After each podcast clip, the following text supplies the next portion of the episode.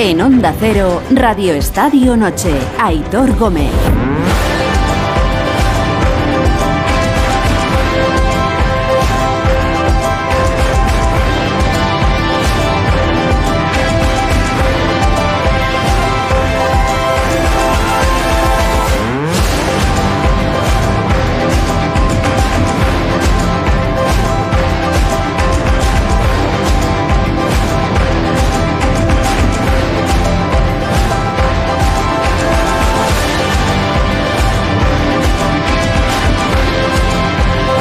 Y media, 10 y media en Canarias. Buenas noches y gracias por regalarnos vuestro tiempo, terminando ya este bonito lunes, el día del homenaje a la radio, cualquiera que sea, a la radio en general, y caminando ya hacia el martes, que será 14 de febrero, día de los enamorados. Para quien lo quiera celebrar, hay mucho que no, hay muchas personas que no celebran esto, pero bueno, en cualquier caso, hay mucha gente que tenemos la suerte de vivir juntando los dos días, porque vivimos enamorados de la radio de nuestro trabajo, con todo lo que eso implica. No hay enamorados que no se peleen o no hay días que parezca que se quieren menos, pero a la hora de la verdad no pueden vivir separados. Pues eso nos provoca la radio, la magia de la radio. Que la tiene, la tiene. Bueno, dejadme que os cuente unas cuantas cosas. Por ejemplo, que ha habido fútbol esta noche. El partido de los lunes ha ganado la Real Sociedad en Cornellá. 2-3 le ha ganado la Real al Español. La Real mantiene la tercera plaza, 42 puntos, más 4 sobre el Atlético de Madrid, a 3 del Real Madrid, que es segundo y que tiene un partido menos. El español tiene 21 puntos, está marcando ahora mismo la salvación. Está uno justo por encima del descenso. También hemos tenido, por cierto, fútbol en segunda división. El Racing ha ganado 2-1 al Leganés. Una jornada en primera que no estará completa hasta el próximo miércoles, cuando se juegue el partido aplazado por el Mundialito de Clubes Real Madrid-Elche. Un partido importante porque un pinchazo del Madrid confirmaría la gran brecha que ya tiene abierta el Barça en el liderato. Ahora mismo son 11 puntos que volverían a ser 8 si el Madrid gana eh, el miércoles al Elche, que es el colista ahora mismo de la primera división. Por cierto, no deja de ser un premio más, o sea, que darle la importancia que queráis darle, no sé si más o menos, pero hemos conocido hoy las nominaciones a los premios FIF Pro, estos premios para los que votan los propios futbolistas hay muchos representantes de la, de la Liga Española, del Madrid, del Barça, bueno, muchos representantes de la Liga Española, llama la atención que no está eh, Vinicius. Te cara mejor o peor, eso es inevitable, seas del equipo que seas, yo creo que no se puede dudar que, hombre, calidad y bueno es el, el muchacho, ¿no? Pero oye, es curioso que en estos premios que votan los futbolistas no está eh, Vinicius. Por cierto, sí que está Cristiano Ronaldo digamos que en la última temporada no fue la mejor de las que ha hecho en el mundo del fútbol. Pero bueno, ahí está. Por cierto, mañana vuelve la Champions, mañana vuelve Europa, que lo teníamos muy olvidado. Bueno, pues ya está aquí, ya llegan los octavos de final de la Champions. Mañana tenemos dos partidos a las 9 de la noche, Milán-Tottenham y el gran partido PSG-Bayern de Múnich, pedazo de eliminatoria. Pinta que con Mbappé en el Paris Saint-Germain. Han querido jugar al escondite pero pinta que con Mbappé, que hoy ha entrenado con sus compañeros, ha dicho Galtier, su entrenador, que bueno, que ya veremos a ver cómo está mañana, si entra en la lista definitiva o no. Bueno, Mbappé ha entrenado, pinta que va a jugar el partido. Otra de las noticias del día, y es noticia y quizá no debiera serlo, pero lo es, es que un futbolista que pertenece a un equipo español, por eso es la noticia, porque es la primera vez que pasa en el fútbol de élite de nuestro país, aunque está cedido en, en Praga, hablo de Yanko, jugador del Getafe, insisto, cedido en Praga, ha hecho público hoy a través de sus redes sociales que eh, es homosexual. Ha hecho pública su condición sexual. No quiero vivir más escondido. Es lo que decía en ese mensaje, una de las frases. Solo esa frase ya debería darnos qué pensar. Es valiente en un deporte en el que no se ven a menudo este tipo de, de revelaciones, seguramente por el miedo a las reacciones. Y yo me pregunto, ¿cabe otra reacción que no sea la del respeto? Y ya está. En cualquier caso, bien por Yanko. Además, se ha confirmado hoy la peor noticia en Villarreal. Anoche ya nos temíamos que pintaba mal. Coquelén se ha roto el ligamento cruzado de la rodilla. Anoche en el partido contra el Barça se fue entre lágrimas en camilla. Bueno, ánimo para él en la larga recuperación que le viene ahora por, por delante. Y fuera del fútbol, hoy ha sido un día importante para los amantes del motor en España. Hoy, bueno, en España y en todo el mundo. Hoy se ha presentado, ha visto la luz el AMR23. Y diréis, ¿y eso qué narices es? Bueno, pues eso es el coche que va a pilotar Fernando Alonso a partir del 5 de marzo, que es cuando empieza la nueva temporada del Mundial de Fórmula 1.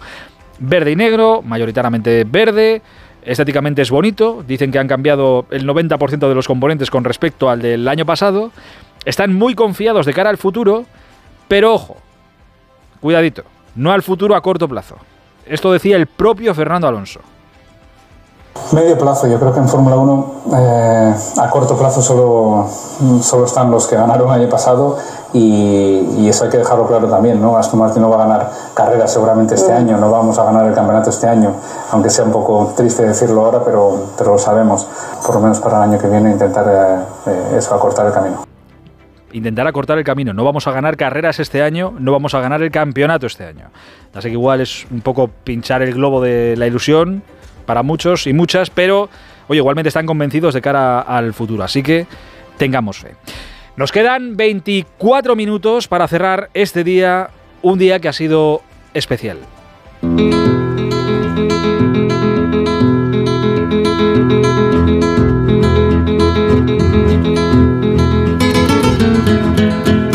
Ayer lo inauguramos aquí a las 12 de, la noche, estrenamos aquí el día 13 de febrero. Esta noche lo cerramos. Cerramos en unos minutos este 13 de febrero de 2023, que es el Día Internacional de la Radio de este año. No es que seamos tan egocéntricos que necesitemos un día para reconocer nuestro trabajo, que habrá de todo, pero yo no lo veo así. Yo creo que el día de hoy es más vuestro que escucháis que nuestro, porque este es un oficio, es verdad, tan bonito como complicado. De verdad que es difícil pensar cada día qué ofrecer para estar a la altura, porque hay que estar a la altura, porque la competencia es muy buena. La competencia es muy buena. Y hay que seguir manteniendo viva esa relación que vosotros desde el otro lado tenéis con la, con la radio y hacer esto interesante y hacerlo de la mejor forma posible, de la mejor manera que sepamos. También es muy bonito, es verdad, y reconfortante contar muchas veces historias buenas y no tan buenas, pensar que de alguna manera estamos ayudando o entreteniendo o enseñando o acompañando en el trabajo, en casa, en el gimnasio, donde sea, donde sea que tengáis cerquita la radio. Pero es verdad que es difícil, es difícil, aunque es bonito, como puede serlo cualquier otra profesión, ¿eh? No somos ni más ni menos que nadie quien piense eh, que sí, se equivoca. Este es un día para celebraros a vosotros, para celebraros a vosotros, para celebrar que no os cansáis y que demostráis que en directo, en el podcast, de la manera que sea, seguís disfrutando de, la radio y no la dejáis morir como muchos pensaban y piensan que pasaría. Mientras haya gente dispuesta a contar su historia, mientras haya historias que contar, mientras haya sentimientos que compartir, la radio seguirá muy fuerte, muy fuerte. Y sé que hay mucha gente con la que podríamos hablar esta noche pero se nos ha ocurrido que podríamos hablar con alguien que fue muy bueno en lo suyo, muy bueno, y que después resultó ser un comunicador nato. En la radio, en la tele, en la prensa, en donde se lo ha propuesto. Ha vivido la radio, creo, de todas las formas posibles. Desde dentro, desde fuera, como oyente, como protagonista. Y espero que haya sido, y creo, no equivocarme si digo que ha sido la radio muy importante en su vida. Hola Jorge Valdano, buenas noches. ¿Qué tal? Buenas noches. Eh, Felicitaciones a todos los que hacen posible la radio, que es una extraordinaria compañera. Te iba a decir lo mismo, que como oyente, feliz Día Internacional de la Radio, amigo. Ah, muy amable. Em, esta sintonía que estamos escuchando, entiendo que algún recuerdo te tiene que traer. Sí, eh, apenas dejé el, el fútbol, me invitó Alfredo Relaño a hacer los domingos eh, junto a Julio César Iglesias en la cadena SER, un programa que se llamaba La Cátedra de Valdano. Eh, bueno, un poco arrogante el, título para alguien que acababa de dejar el fútbol y, empezaba a coquetear con la radio, ¿no? Eh, y sí, esta era la sintonía, una canción preciosa sobre Garrincha, que abría el, el, programa cada, cada domingo, ¿no? Me lo tomé muy en serio aquello, porque me acuerdo que compraba todos los periódicos, los recortaba, los archivaba. Hay una anécdota muy bonita porque eh, mi hija habrá tenido en ese momento cinco o seis años y en su colegio le preguntaban a todos los alumnos la profesión de sus padres. Y uno decía, bueno, periodista, otro abogado, otro médico. Y cuando llegaron a mi hija, dijo, ¿tu padre a qué se dedica? Y dijo, mi padre recorta y pega. me, degradó en dos años de campeón del mundo a recorta y pega, ¿no? bueno, eh, recortaba, pegaba y, y bueno, y hacía aquel programa con mucha seriedad. Yo me acuerdo que una palabra le pedía permiso a la otra, yo hablaba muy lento, no, no quería equivocarme, pero bueno, fue una, una experiencia inaugural que le agradezco mucho a Alfredo Relaño eh, y que, bueno, de alguna manera empezó a establecer mi relación con la radio, ¿no? Ahí se abrió un universo, para ti nunca mejor dicho, eh, un universo en la, en la comunicación, porque decía que sí, que tú eras muy bueno en lo tuyo, que era el, fútbol, el deporte, y luego eh, te descubriste como un comunicador nato que es lo que yo siempre he pensado de, ti. Claro, de aquello han pasado muchísimos años, has vivido la radio desde muchas posiciones eh, diferentes, en aquel momento presentador, comentarista, como oyente. y ahora, la radio para Jorge Valdano, ¿qué es ahora? Bueno, eh, en primer lugar, eh, tengo que decir que la, radio fue la que activó todos mis sueños futbolísticos. Eh, yo nací muy lejos de Buenos Aires, a 400 kilómetros, y no tuve posibilidad de ver un partido entre profesionales hasta los 16 o 17 años. Y jugué mi primer partido profesional con 18 recién cumplidos. y el vínculo con el fútbol profesional era la radio, como dice Relaño, la, voz victoriosa de, la radio, ¿no? Eh, eso era lo, lo, que activaba el sueño de ser algún día futbolista profesional, ¿no? Yo tengo una anécdota muy bonita que, que, que pega muy bien con este homenaje a la radio que estamos haciendo. Yo cuando termina el campeonato del mundo, ni siquiera completo la, la vuelta olímpica. Me meto al vestuario muy, muy rápido, me siento en el suelo y, y disfruto ese momento de, intimidad eh, de una manera inolvidable. Y van llegando jugadores eh, y llega el Vasco Larticochea y el Gringo Justi, dos jugadores titulares de esa selección. Se pone uno de cada lado, los tres nos estábamos abrazando, yo en el medio de los tres, y, ellos se ponen a llorar, a llorar como, como niños. Y, y yo dije, bueno, pues aquí hay que llorar, ¿cómo no vas a llorar, no?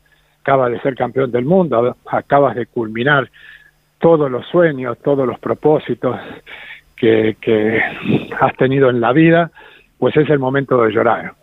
Hice fuerza para llorar y no lloré. ¿Mm? Eh, no, hubo, no hubo manera de llorar. Y, bueno, y pasó el tiempo, pasaron incluso dos o tres años, y, era un momento en donde la familia eh, cambió las cartas, fíjate lo lejos que, que estábamos todavía de Internet, eh, por los cassettes. En lugar de mandar cartas, la familia te mandaba cassette, en donde te mandaba un mensaje un amigo, tu madre, eh, te daba, te metía una canción, eh, que, estaba sonando mucho en Argentina, bueno, todo eso que se hace para no perder el, vínculo, ¿no? Yo me ponía los cascos, salía a correr y eh, eh, en el parque activaba el play para escuchar el cassette que me mandaba mi familia, ¿no? Y ahí estaba corriendo y entre canción y canción mi hermano me había grabado mi gol de la final del 86 por la voz eh, por la que yo escuchaba el fútbol en mi infancia, ¿no? José María Muñoz.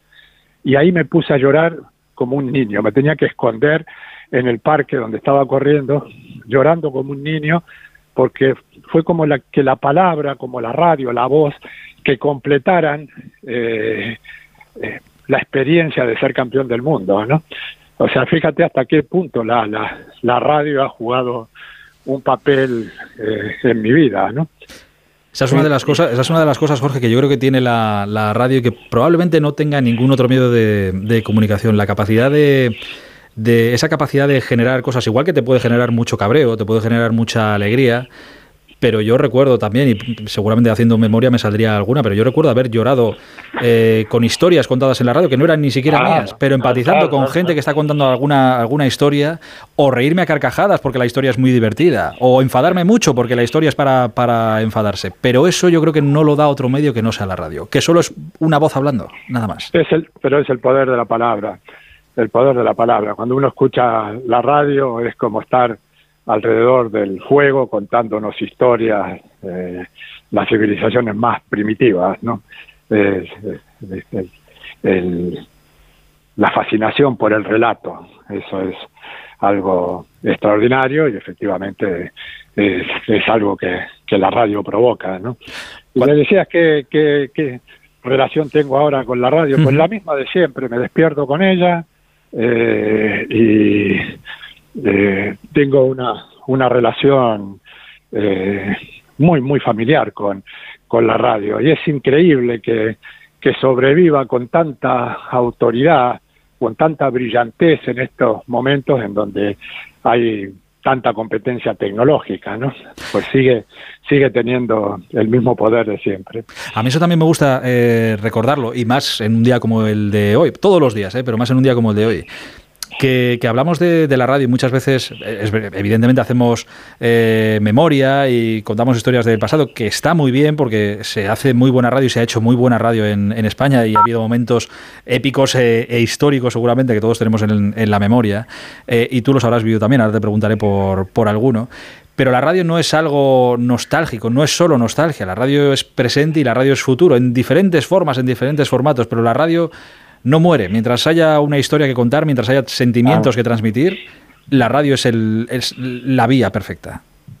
Sí, sí, no hay ninguna duda de que se trata de un vehículo de comunicación realmente extraordinario. Y efectivamente, el, el- el vehículo que lleva, lleva palabras, eh, lleva emociones, eh, y eso eh, es una especie de milagro de la comunicación, y por eso la, la, la radio sigue estando tan presente en la vida de la gente. ¿no?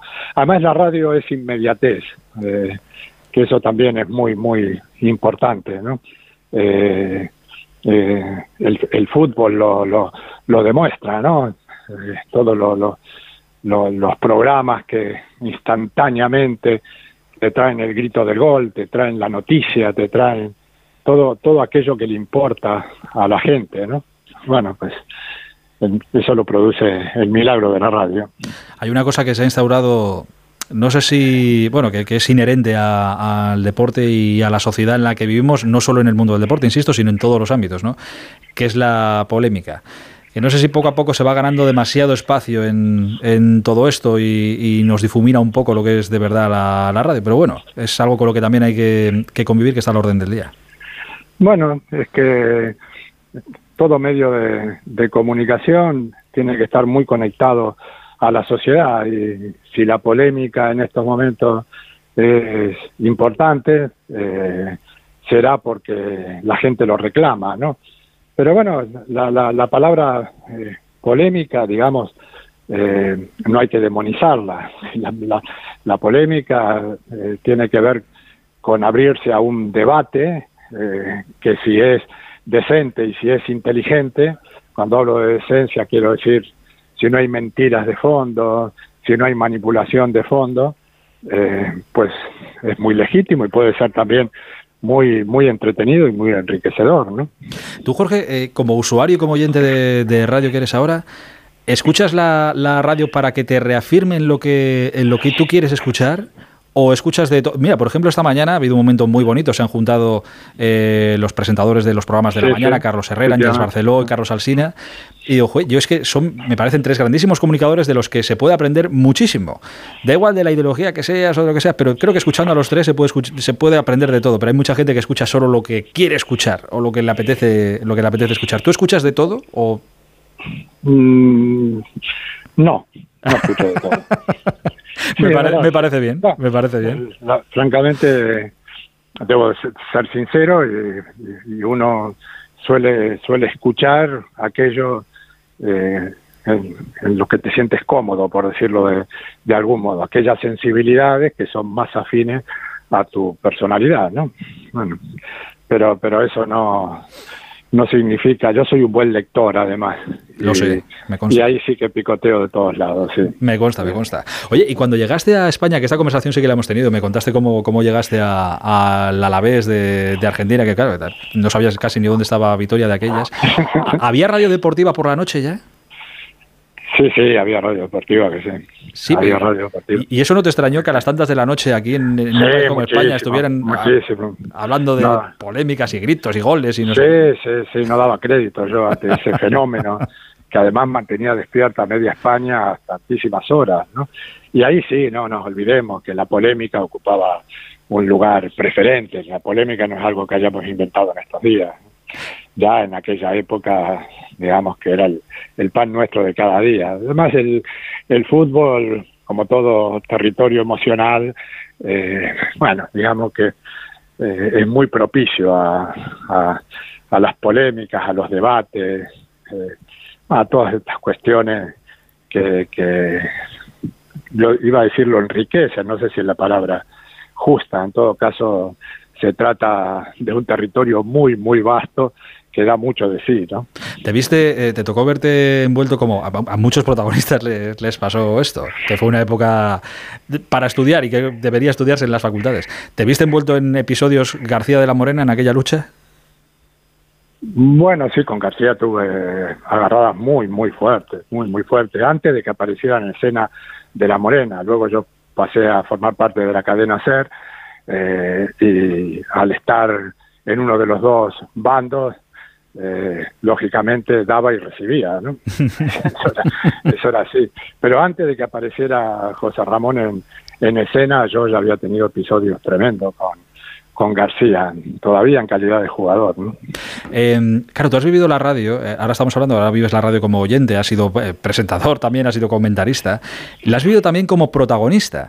Eh, por ejemplo, en tu época en el, en, el, en el Madrid, en aquellos momentos, con momentos malos y con momentos buenos, eh, ¿te ponías también la radio para, para ver lo que, a ver qué dicen, o a ver qué no dicen, o a ver cómo se cuenta esto? Bueno, eh, cuando uno ejerce, por ejemplo, como, como entrenador, tiene que estar muy, muy conectado al día a día. Y no hay mejor lugar para, para estar conectados que, que la radio, ¿no? No se puede vivir al margen de todo lo que rodea a un equipo, ¿no? Y, y la radio es una gran fuente de información. O sea que sí que, que sí que escuchabas. Sí, sí, claro, Vale, claro, vale. claro que escuchaba. ¿Y en, en algún, en algún momento, escuchando, te dieron ganas de, de coger el teléfono y, y llamar para, para, con perdón la- para cagarte en alguien o para sí, decir, sí, eh, por- que- ¿pero qué estáis por- diciendo? Por supuesto, más de un momento, más de un momento. Sí, porque hay, hay veces que, que el discurso, digamos, no responde a la, a la realidad, porque hay muchas filtraciones interesadas, ¿no? Y cuando uno es protagonista de algunos actos que están siendo muy mal contados, pues sí que resulta un poco desesperante, ¿no? Pero siempre, eh, digamos, eh, no sucumbí a la tentación, ¿eh? No, no, no. Aguantaste, ¿no? He aguantado, he aguantado. No sé si en alguna ocasión eh, puedo haber llamado quizás a algún periodista amigo que estaba cometiendo algún error y para hacer alguna alguna precisión que me parecía importante. ¿no? Em, si Jorge Valdano le ofrecieran ahora poder presentar un programa de radio de lo que quisiera, de cualquier cosa, ¿de qué, de qué le gustaría a Jorge Valdano hacer un programa de radio? Ah, de lo que sé, que es el de fútbol, ¿no? Eh, pero no de, de, de fútbol, digamos, enfocándolo exclusivamente al terreno de juego, sino eh, de fútbol atendiendo al extraordinario fenómeno sociológico que es, ¿no? Es, ese, tesoro que es capaz de movilizar a 5 millones de argentinos eh, porque el país sale campeón del mundo. Y fíjate, digo el país, ni siquiera digo la selección, ¿no? Digo el país. O sea, esa, esas eh, cuestiones, esas emociones, solo la, la, las moviliza el fútbol, solo el fútbol es capaz de movilizarla y eso significa que hay detrás del juego un fenómeno que tiene que ver con la identidad que es muy pero muy potente ¿no? Yo sé que disfrutas mucho en la, en la tele. Lo que no sé si disfrutas más en la tele que en la radio. Mm, no seguramente disfruto más en la radio sí sí, seguramente más en la radio.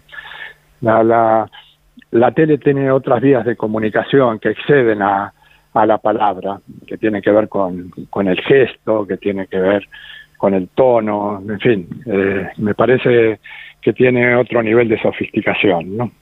La, radio es la palabra, la radio es la palabra. Lo que siempre he admirado, eh, aparte de la capacidad de comunicación que ya te he dicho que, siempre he pensado que, tienes, y a la, vista está, es eh, nunca te, he visto o nunca te he notado nervioso en un ambiente en el que, claro, cuando yo llegué a esto, este ambiente era más tuyo que, de lo que será mío nunca, ¿no? Pero nunca te he notado nervioso delante de un, de un micrófono. Bueno, eh, tampoco se me veía, se me veía nervioso eh, en el campo en calidad de entrenador o de director deportivo y sin embargo las carnes por dentro me, parecía que se, se, querían salir los órganos para afuera, ¿no? Yo creo que hay también un ejercicio de autocontrol que uno aprende a lo largo de, su vida, eh, bueno, a, manejar eh, precisamente porque este es un mundo de excesos y, uno tiene la pretensión siempre de dar ejemplo, ¿no? Entonces, no perder los nervios es uno de los desafíos. Em, yo sabía que, esta conversación tenía que ser contigo esta, esta noche. Sabía que la radio era, había sido muy importante y sigue siendo muy importante en, tu vida desde la aparición de esta, de esta sintonía que volvemos a, que volvemos a escuchar. Eh, y me alegro mucho de haber compartido muchos ratos de, radio contigo y de poder seguir haciéndolo. Siempre a gente que me, que me pregunta, Jorge, esto te, lo cuento a, modo de, de, anécdota, mucha gente te pregunta, ¿no? ¿Y la radio? ¿Y cómo es? ¿Y cómo es este? ¿Y cómo es el otro? Y había mucha gente que me preguntaba, ¿y Valdano? ¿Y Valdano cómo es? Y había alguno que me dijo, ¿Valdano cómo es? Un sieso, ¿no? y yo, de verdad, ¿eh? y yo siempre contestaba, digo, mira, Jorge Valdano es un tipo eh, campeón del mundo que ha demostrado todo lo que tenía que demostrar, que comunicando mm, es muy bueno y que a los recién llegados nos ha tratado siempre, y yo en mi caso propio siempre nos trataba como si fuéramos uno más. Y se sentaba a tu lado, llevaras el tiempo que llevaras en la radio y te hablaba con la cercanía y la confianza de, cualquier veterano.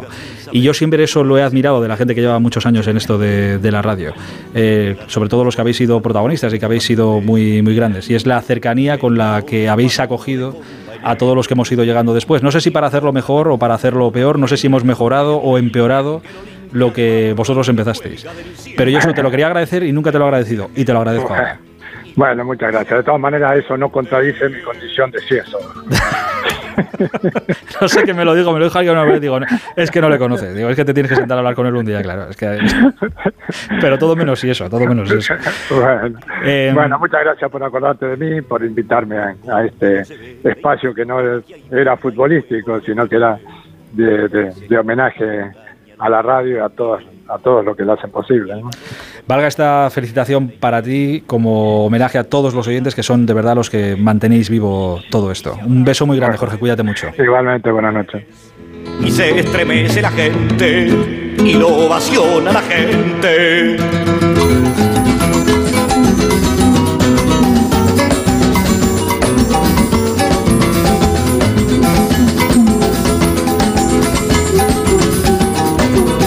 Radio.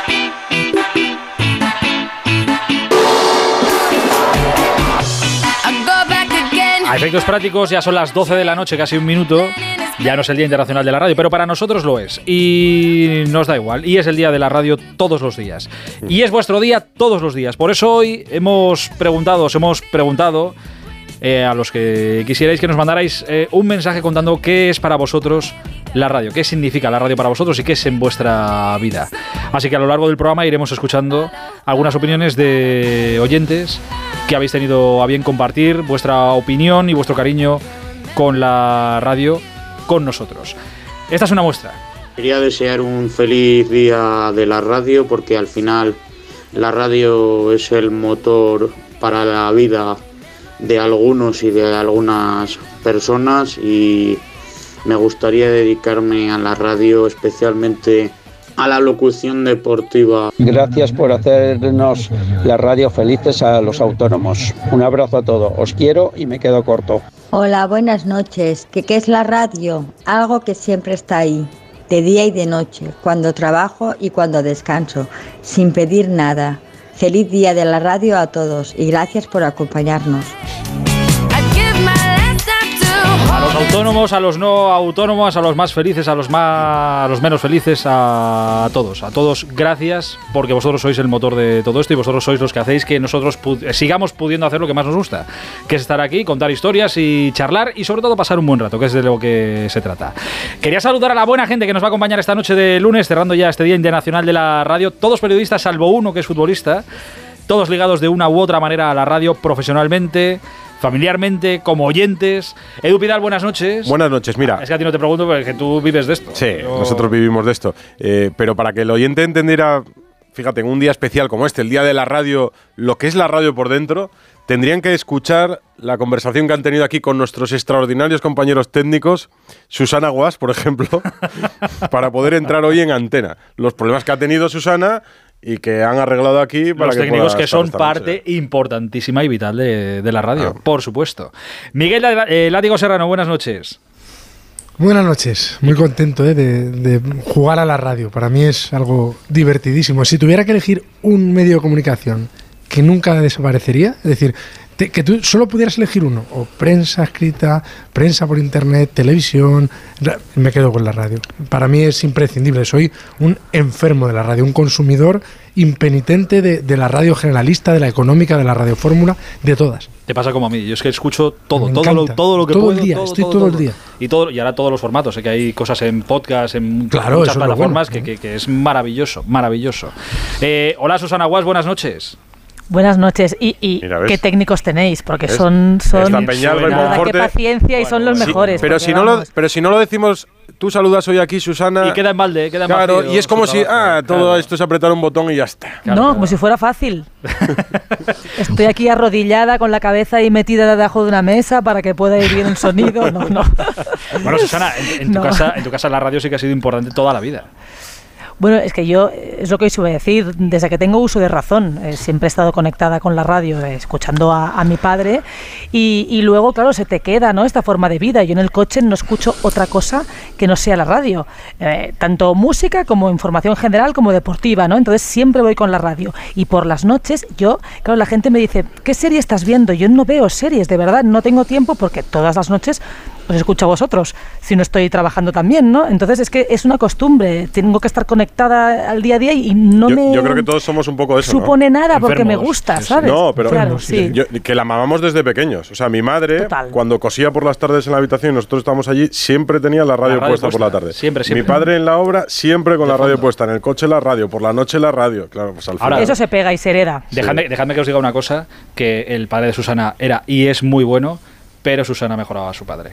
Hombre, sí, cla- claramente. yo creo que que sí, decirlo. yo creo que sí. Al que le mando Mira, un, un eh, beso gigantesco. Pero tiene más mucho mala tiempo leche, en Onda. Cero, de hecho... ¿Tiene, tiene más mala leche Susana? Sí, sí, claro. Eso es verdad, eso es verdad. Pero él, él empezó ahí, em- empezó en Onda Cero. Yo recuerdo perfectamente esas noches con, con Azuara y, bueno, en fin, eh, hace mucho tiempo, ¿no? Pero. Ahí sí que se, pesa- sí que se pegaban gritos, que dicen que ahora pegamos gritos. Ahí sí, que, se pegaban gritos. Bueno, ahí claro, sí porque ahí entraba, entraba Gil, Bueno, bueno, eh, bueno. entraban bueno, todos desatados. a lo loco. Eh, Ricardo Sierra, buenas noches.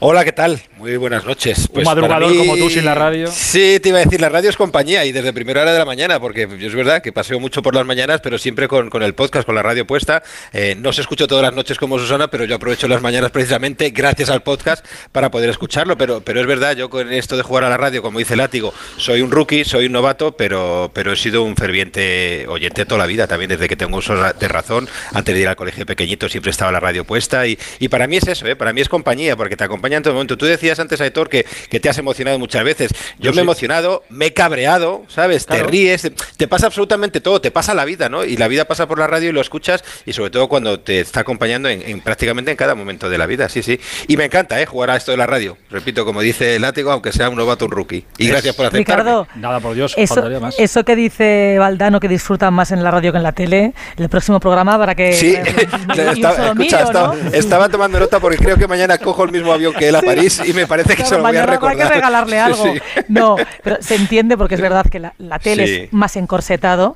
Es, es verdad, porque al final juegan más factores y la radio, como dice Jorge, es hablar, son las palabras, ¿no? Es la palabra, sí, sí. Es que Sí. me acuerdo cuando contó esa anécdota que ha contado eh, hoy de, de- de cuando eh, lloró por ser campeón del mundo dos años después, al escucharlo en, en- en lo que era un podcast, ¿no? Que era Un un cassette. cassette en ese momento. Sí, sí, en el solitario y dices eso, es cómo le llega la palabra y cómo emociona de esa manera. Porterazo, Esteban, buenas noches. ¿Qué tal? Buenas noches, compañeros. Este sí que ha vivido la radio. Tú sí que has vivido la radio como Valdano también, como protagonista, desde dentro, desde fuera, como oyente. Yo, yo empiezo de niño porque eran mis ojos en el fútbol, porque antes solo se televisaba un partido y, y- y que, que a mí me tocó en blanco y negro todavía. Eran tus ojos lo que era el radio estadio de hoy en día, que eran cinco partidos a la vez. Luego te toca eh, escuchar eh, la, la llegada de la Morena, ¿no? que a mí, a mí particularmente me marcó mucho. Era una cita a las 12 acostarme con escuchando a José Ramón, a ver- vosotros. pa' ver si te atizaba o no te atizaba. Era- No, Pero tú pri- pri- huías primero, de la- de- pri- de los primero como oyente, luego, ya como, luego como protagonista. Quiero decir, luego protagonista y, y la guerra con, con José María García, que si te llamaba uno primero, te tenía media hora y a ver cómo explicabas al otro que no entrabas. Y luego, y luego he tenido la fortuna de que me acogierais, ¿no? Con vosotros y participar directamente de la radio. Más allá de los viajes a Barcelona que hago cada fin de semana, que muchos son en coche, imagínate la compañía, ¿no? Que, que me hace la radio. No te voy a preguntar dónde disfrutas más en la radio o en la tele, que luego te pasan facturas, por lo visto. Tiene sentido. Pues yo la verdad que es que cada medio es distinto, pero sí que podemos decir que la radio es eh, inmediato, ¿no? Es, es, digamos las redes sociales, antes a las redes sociales. La tele, digamos que va más, ahora sí es más inmediato los partidos, pero eh, la tele cuando vas a voy a gol, por ejemplo, es un resumen, ya sé lo que pasó, tengo que hablar de algo que pasó. En la radio tienes que hablar de algo que está en el momento, ¿no? Pasando. Nunca se sabe, esto está, está vivo. En cualquier caso, es verdad que, eh, oye, es, es emocionante. Yo es que no, si lo recordara ahora, pero bueno, siempre hay escuchando algunas historias que, que, por lo que decía Ricardo, que te emocionas o lloras o, o te encabronas muchísimo y quieres coger el aparato y tirarlo contra, contra la pared. Pero con la radio pasa también muchas veces, a mí me pasa, que te acuerdas en momentos muy concretos, te acuerdas de dónde estabas escuchando tal programa o tal historia o tal momento que...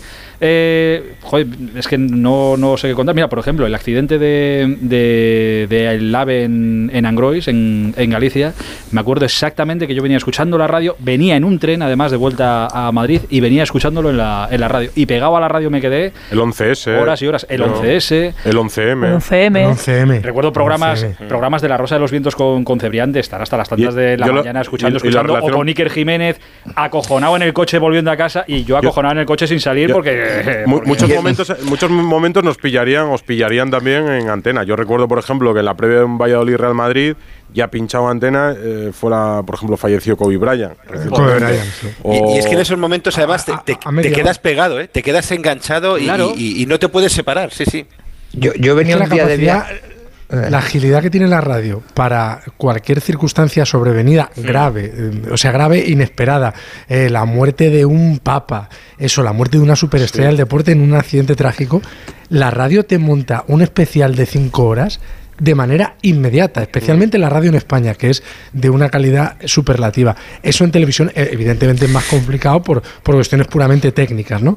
Eh, cada vez Bueno, se hace que, con claro, más facilidad. Sí, pero Ahora se, se elogia cosa pones- precisamente... con el teléfono pero- pones la app, ¿no? De, de- Sí, de- de la Sí, radio pero, y, y- y pero, pero es verdad lo que, Susana, lo que dice Látigo, que ahora se elogia en televisión cada vez que tienes esa capacidad de reacción que siempre ha tenido la radio, con grandes eventos, con, con grandes acontecimientos Pero sobrevenidos, mucho sobre tiempo, todo. Ricardo, claro, hace cuando la 100 televisión consigue hacer ese ejercicio, ¿sabes? De, de- de adaptarse rápidamente a las circunstancias, se elogia tremendamente. Y, y es lo que dice Oye, Látigo. el- Eso la radio lo ha hecho toda la vida.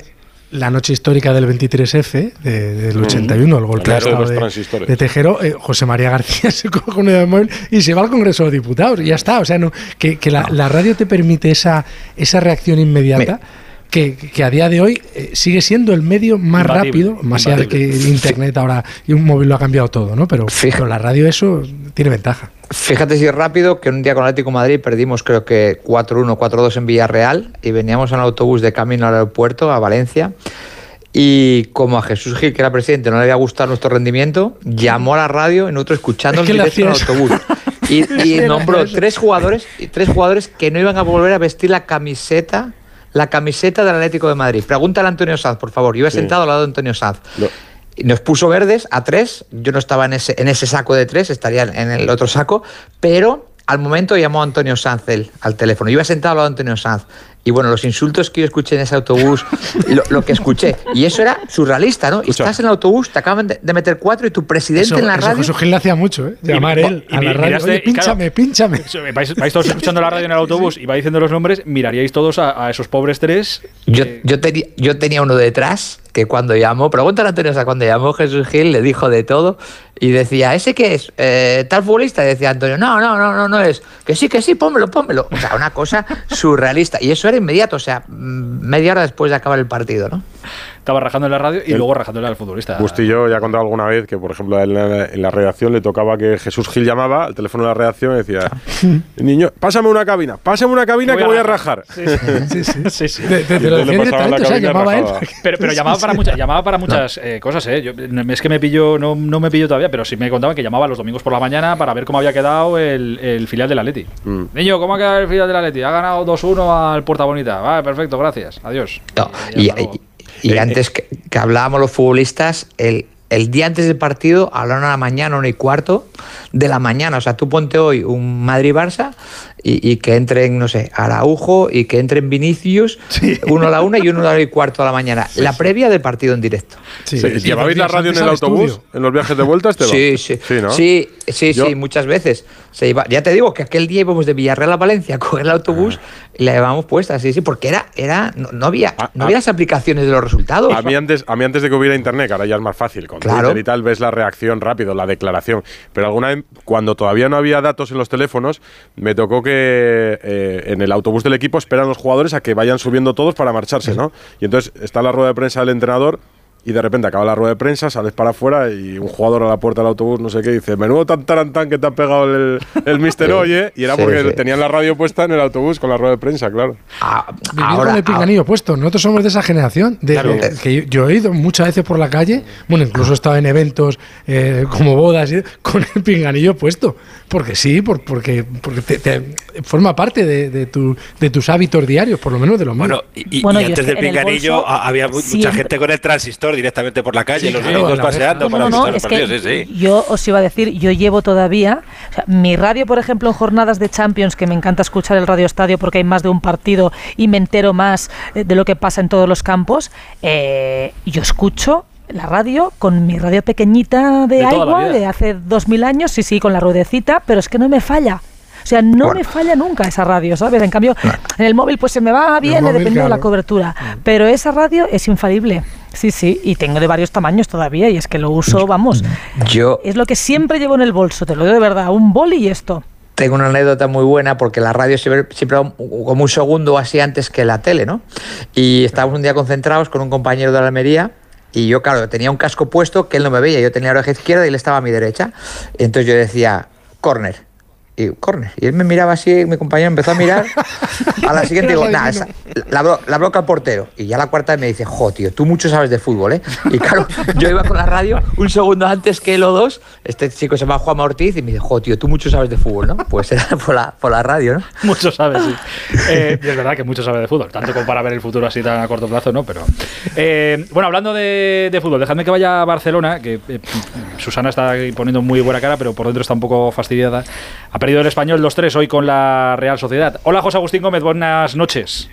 Hola, muy buenas noches, buenas noches para todos. Nos ha, quedado, nos ha quedado muy contenta la parte españolista, que han visto como palmaban 0-3, luego han intentado remontar, pero, pero no ha llegado.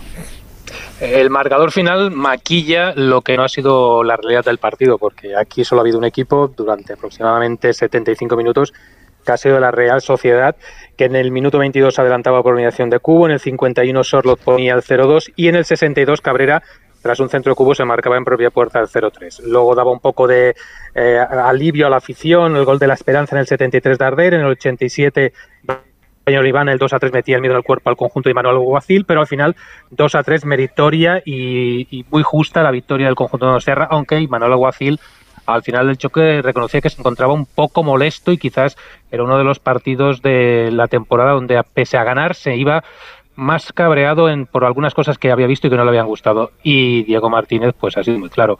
Hay que seguir remando, hay que seguir creciendo, hay que recuperar a los jugadores tocados. Este equipo que hoy no ha tenido a César Montes ni a José Lu, sobre todo la ausencia del ex del Alavés en ataque se nota muchísimo.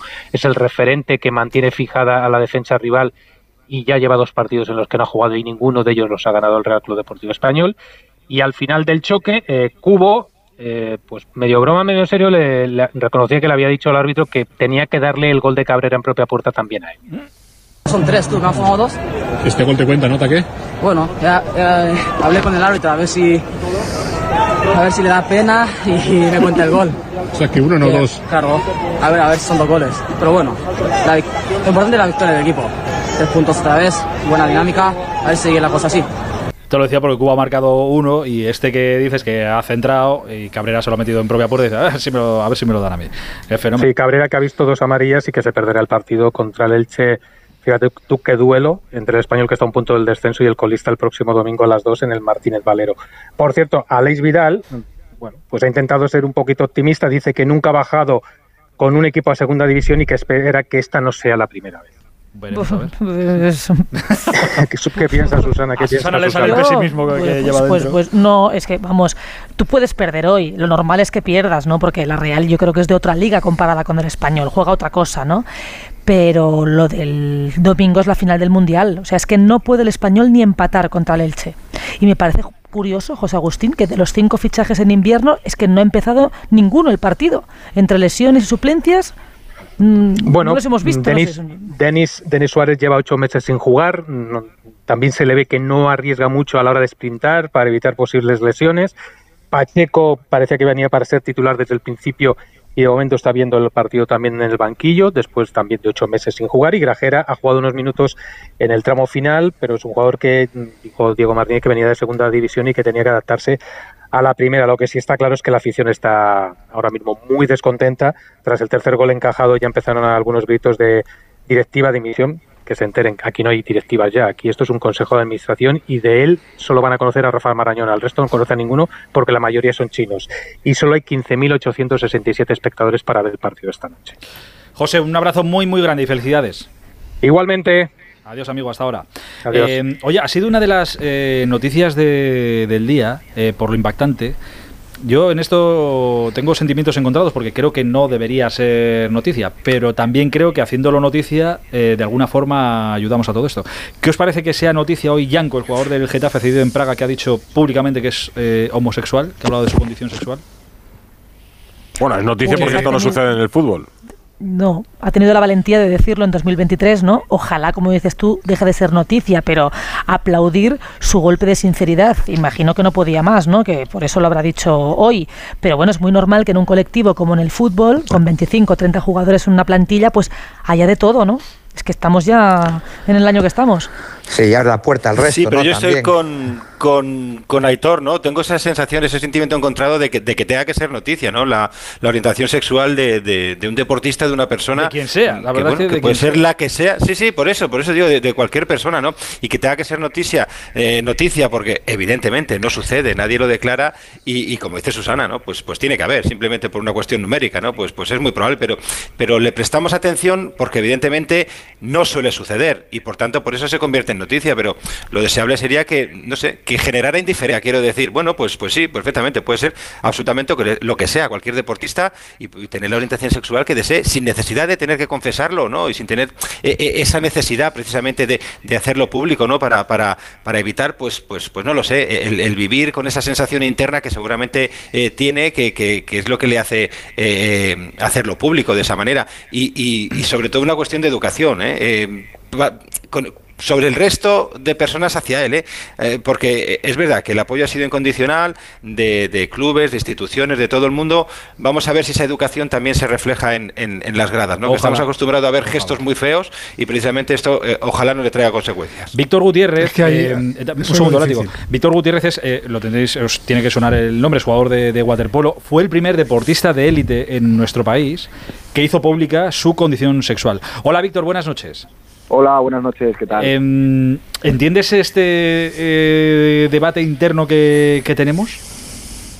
Bueno, a ver, eh, yo lo he vivido y, y efectivamente, pues eh, lo que Por estáis eso sé que mejor que comentando- tú nadie, nadie nos Sí. lo puede explicar.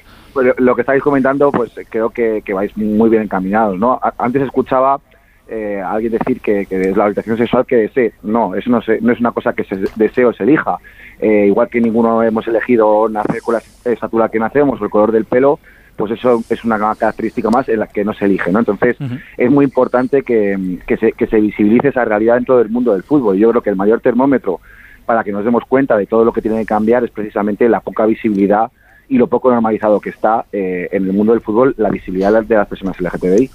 Eh, ya lo que pasa, yo, yo entiendo perfectamente lo que dices y por eso me, me parece noticia y porque además en el, en el fútbol es un deporte en el que estas, estas eh, mm, revelaciones, por querer llamarlo así, no, no se ven y no estamos acostumbrados, pero tengo el debate de lo que decía ahora Ricardo también, de que lo que debería generar esto a estas alturas es la misma indiferencia que, me, que puede generar si yo estoy casado con una mujer con un hombre o Cristiano con una mujer con un hombre o Neymar con una mujer con un hombre. Por eso decía. Claro, sí, desde luego ese es el objetivo, el objetivo final y el, que todos queremos que, que llegue, pero la realidad ya es bien distinta. Eh, yo siempre pongo el mismo ejemplo porque además me parece muy gráfico. De los años 80, el Mitchell Mitchell Maricón en los campos de fútbol, a los años 2000, el Guti Guti Maricón en todos los campos de fútbol de España, a eh, Cristiano Maricón, que está jugando hasta hace unos años en España, son 40 años de espacio, 40 años de espacio y los mismos comportamientos. A nadie le insultan en un estadio de fútbol por ser heterosexual. Eh, nadie tiene que sentarse con sus padres a decirles que, que su novio es un chico. Nadie tiene que sentarse con sus amigos ni sus compañeros de fútbol para decirle que, que, que- es heterosexual. ¿no? Las personas eh, homosexuales tenemos que seguir haciendo ese, ese tipo de, de gestos porque se- la sociedad tiende a presumir que todo el mundo es heterosexual. ¿no? Entonces, por eso es muy importante contarlo. ¿no? Los futbolistas eh, heterosexuales no, no tienen la necesidad de contar que son heteros porque ya lo presumimos, porque ya van con sus parejas mujeres a las alfombras rojas, porque ya les hacen las fotos en el Instagram, es decir, ellos viven su vida de una manera absolutamente normal y creo que las personas homosexuales dentro del fútbol también tienen que empezar a vivir esa normalidad y por eso eh, la visibilidad de jugadores como, como Llanto es tan importante para enseñar que también hay homosexuales en la élite y por supuesto que no tienen que estar escondidos, sino que tienen que vivir su vida de la manera más normal como hace todo el mundo. ¿Crees que este, este paso que ha dado eh, este futbolista, insisto, del Getafe, ahora jugando en, en Praga, ¿crees que puede ser un aliciente, una puerta abierta a que más gente diga, pues oye, eh, ya está bien? Yo- mira, la frase, es que la frase que utilizaba eh, Yanko era no quiero vivir más escondido, que creo que es como Sí. tiene que vivir todo el mundo. Claro, yo, yo, yo sinceramente creo que sí, creo que el paso de Janko va a abrir las puertas a, bueno, por supuesto va a ser un referente para muchos niños y niñas eh, menores y adolescentes, pero va a abrir muchas puertas dentro de- del- del deporte de élite, porque eh, sí que habíamos visto ya algunos futbolistas de ligas menores o, de divisiones eh, inferiores dar ese paso, pero faltaba ese, esa, una gran liga, ¿no? Un jugador de primera línea, internacional con su selección, y yo creo que, que el miedo eh, sigue, seguía existiendo en qué va a pasar después de, yo, de yo contarlo, ¿no? Eh, voy a tener dificultades luego para encontrar un equipo, evidentemente no le van a recibir el contrato, pero eh, está un poco la, la, la sospecha de cómo se recibiría la noticia y qué va a pasar el día después. Bueno, estamos viendo que el, que el apoyo es total por parte del mundo del fútbol y yo creo que no va a tener ningún tipo de problema a la hora de poder seguir eh, disfruta- disfrutando del fútbol y, y- y siendo un profesional. Entonces yo creo que, que eh, va a ayudar su, su historia a que otros pierdan el miedo y den ese paso. Es que visto los, es la única duda que, que me queda. ¿eh? Él está jugando ahora fuera, eh, pertenece Sí. al Getafe, no sé si en algún momento volverá y jugará en, en España. Pero visto los últimos episodios, en este caso racistas, que hemos vivido en nuestro país, eh, tengo la duda de si el público español, entiendo que mayoritariamente, por supuesto que sí, sí eh, es lo suficientemente maduro y sensato para estar a la altura de las circunstancias. Bueno, yo creo que la sociedad española, por supuesto, que es lo suficientemente madura como para estar a la altura de las circunstancias, pero es verdad que en los estadios de fútbol se produce un efecto contagio, ¿no? Yo cuando escucho a 40.000 o 50.000 personas eh, insultar al árbitro y llamarle maricón, no, de verdad me niego a pensar que las 50.000 personas son homófobas. Hay un efecto de contagio, ¿no? De que pues eh, lo inician unos cuantos y, la gente se suma. Eh, yo creo que en este escenario va a jugar una- una- un papel muy importante la nueva ley del deporte eh, que va a equiparar de una vez por todas la lucha contra la LGTBI a la lucha que existe con el racismo. ¿Existe racismo en los campos de fútbol en España? Por supuesto, pero hay toda una maquinaria funcionando para erradicarla. Hay campañas de sensibilización, se trata de localizar a los infractores, se les expulsa de por vida, se les sanciona, incluso los clubes se juegan el, el cierre del estadio, ¿no? jugar a la puerta cerrada. Es decir, hay una maquinaria funcionando para erradicarlo y con la nueva ley, pues yo creo que también mm, vamos a estar un poco más protegidos porque también se equipa esa lucha y este tipo de comportamientos van a empezar a estar perseguidos también. Víctor, te agradezco mucho este ratito esta, esta noche eh, y creo que hacía falta, pues sí, que demos visibilidad a esto para conseguir la normalidad, que es hacia, donde, hacia donde vamos. Eh, te agradezco mucho esto porque ¿a qué hora te levantas mañana para entrenar? Pues ma- no, mañana tengo tengo un viaje, que tengo una, una charla en una universidad y, y cojo el tren a las 7 de la mañana. Pues vamos, Eh, no quería tampoco perder la oportunidad de estar con vosotros. Siendo jugador de waterpolo, un entrenamiento de waterpolo, eso sí que es duro. Eso sí que es duro. Eso sí que es duro. verdad. Ahí no hay discusión. Exacto, lo de, la, lo de la charla es un paseíto para ti mañana. Eso es. Eh, Víctor, un abrazo muy grande, muchísimas gracias. ¿eh? Otro para vosotros. Un saludo, hasta ahora. Eh, Látigo, perdona, que te dejaba con la palabra en la boca. No, y iba a comentar precisamente los casos que, que ha citado Víctor de, de Mitchell, de, de Guti y de Cristiano Ronaldo. Y nos guste o no, el- hay muchos tics homófobos en el fútbol, en el deporte en general, pero el fútbol yo creo que es que todavía es el, eh, al menos en España, el deporte que va más retrasado en cuanto a, en cuanto a modernización de, la gente que lo sigue. Eh, porque hay más tics eh, racistas en el fútbol que en otros deportes y por supuesto los hay homófobos. Y creo que sí, en lugar de ser este futbolista del Getafe, que ni siquiera está jugando aquí, poner el caso que es Vinicius, el que dice mañana, pues sí, además que no hace falta decir tu orientación sexual, sacas una foto y dices, este es mi marido y me acabo de casar con él. Los gritos racistas contra Vinicius se tornarían en gritos homófobos y posiblemente de, de los mismos descerebrados. O sea, por eso hay muchos jugadores que, que a lo que por de jugadores o lo que sea tienen digo lo que sea de profesión tienen derecho a eh, guardar en secreto su intimidad su sexualidad y hacer lo que les dé la gana. Pero creo que cuando alguno lo dice abiertamente lo dice que no hace falta decirlo que es poner una foto en Instagram diciendo eh, os presento a mi pareja eh, Pepito Juanito o como sea que, que yo creo que en eso por ejemplo los gente del mundo de, de los artistas presentadores de televisión le han dado muchísima naturalidad y creo que eso ha ayudado mucho a, a que la gente lo vea como algo absolutamente normal. Tu pareja puede ser un hombre, puede ser una mujer, decir, no, no, pero que eso en el fútbol, yo entiendo que, que si yo fuera jugador de, de máximo nivel y mm, con una gran repercusión social en un gran club, eh, lo mantendría en secreto, no, no diría nada. O sea, porque, porque, lo- porque los hay, por lo que decía Ricardo, por pura estadística, Pues- como los hay en el periodismo, como los hay en la fontanería, es que da igual. O sea, la, la orientación sexual de, de la gente no depende de su profesión, depende de, pues eso, de, de lo, que, de lo que quiera cada uno. Y, y es verdad que deberíamos dar pasos adelante, pero yo todavía, al menos por lo menos en España, yo es que lo veo, lo veo difícil, es que veo muchos puntos retrógrados, no me gustan. Pues tomemos esto como un paso hacia adelante, insisto, hacia la normalidad. Y ahora que estábamos hablando de, de esto, cosas que tenemos que cambiar en España, eh, quiero aprovechar para decirlo, que no viene a cuento, pero mira, un beso gigante a Berta Vázquez, que es una pedazo de actriz y además guapísima. Eh, son las 12 y 29 minutos. Ole. Radio Estadio Noche.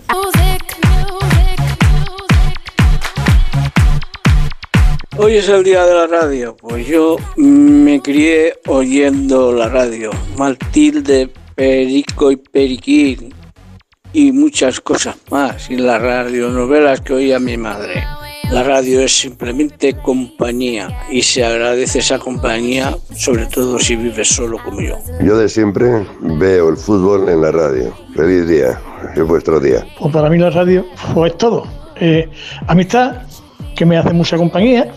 En realidad es todo. Me da vida, que os quiere que os diga. Aquí, aquí en Huelva, que no tenemos mucho sitio donde ir, y yo siempre donde voy, voy con mi radio, con mi auricular de puesto, y eso me transmite mucha compañía y mucha, y mucha amistad. Pues qué bonito. Qué bonito. Ojalá un día nos pudiéramos poner a pagar cañas a, todo el mundo. Imagínate, pagar cañas para tanta y tanta gente, pero oye, sería maravilloso. eh, porque la compañía es mutua y la amistad también es mutua. Eh, antes de seguir, quiero hablar de cosas de fútbol que nos deja la jornada y todo esto. Mañana, por cierto, vuelve la Champions. Quería haceros un regalo porque la radio también sirve para reírse mucho y para equivocarse más todavía. Entonces, nada, me apetecía meter un par de pildoritas para reírnos un rato y provocaros una sonrisa.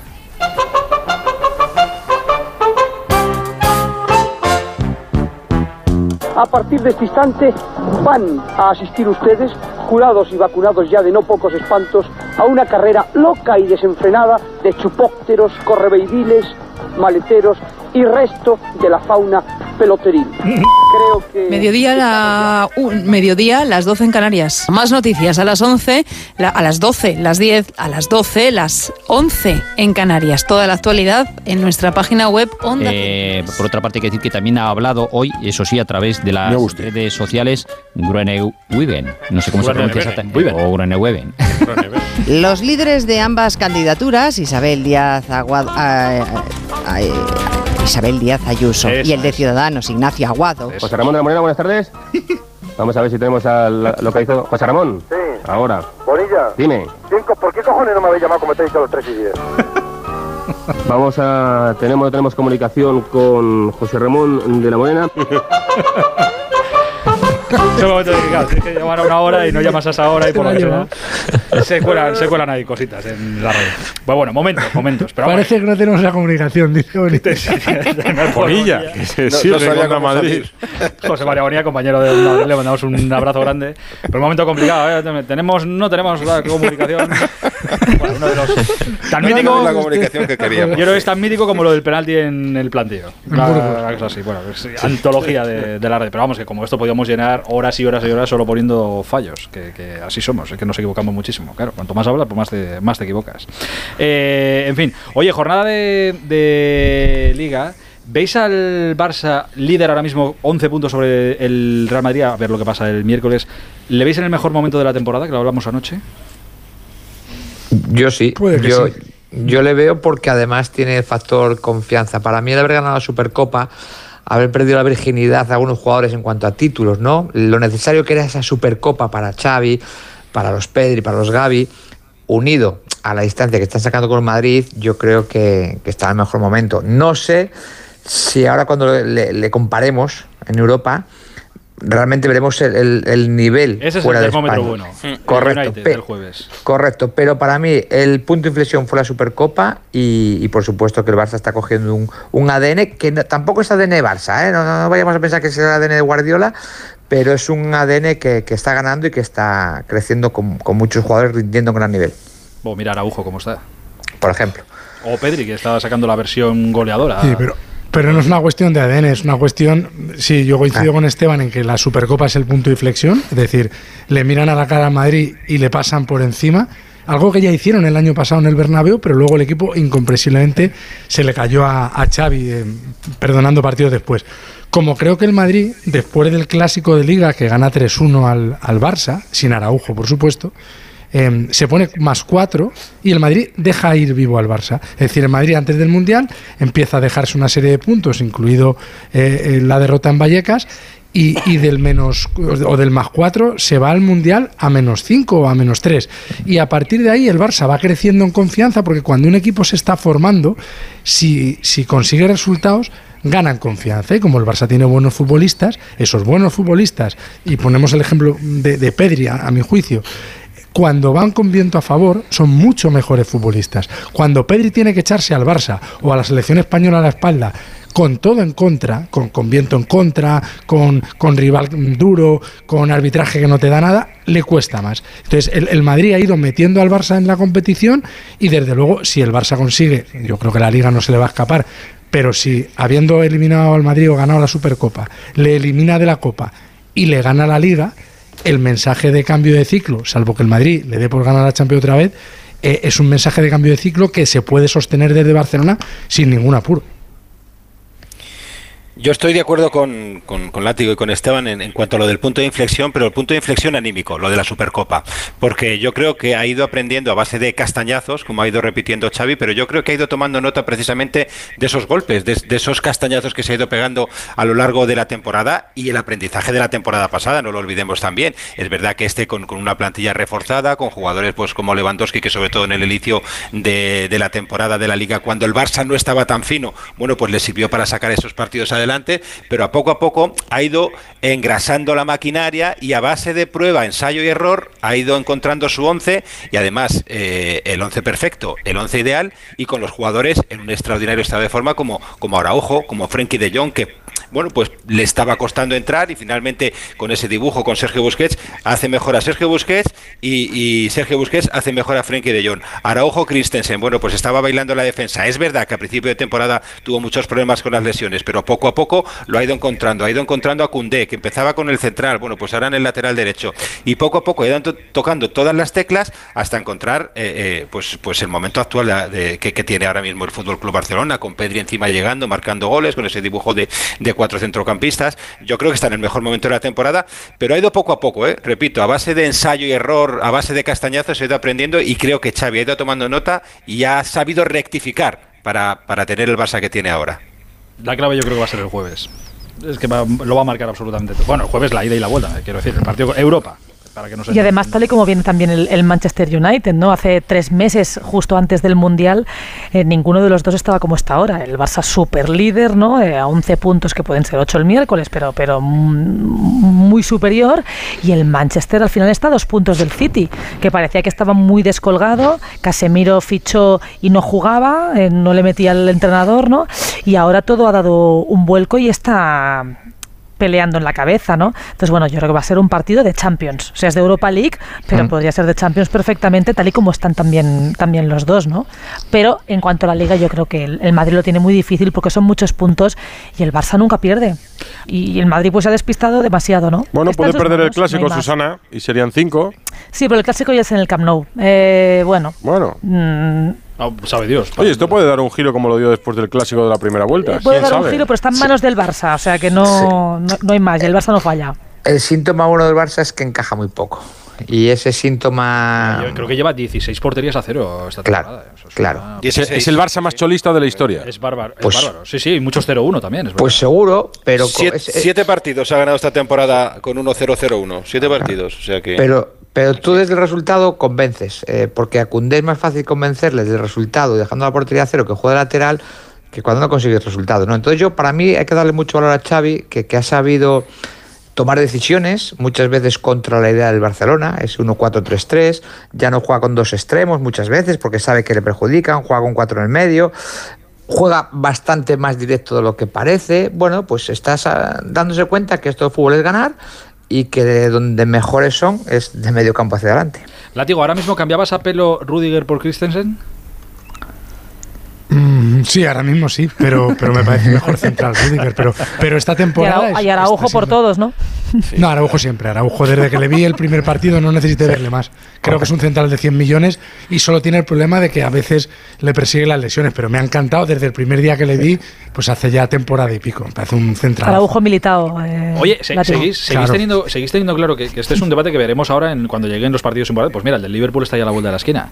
Seguís teniendo claro que, salvo que estén lesionados, que no, no queremos una lesión para nadie, que Cross y Modric van a jugar los partidos importantes que tenga que jugar el Madrid. Yo Bueno, lo demostró otro día, ¿no? Yo creo que sí. Sí, sí. Se vio en el mundialito, ¿no? En la final, en el, mun- en el mundial, perdón.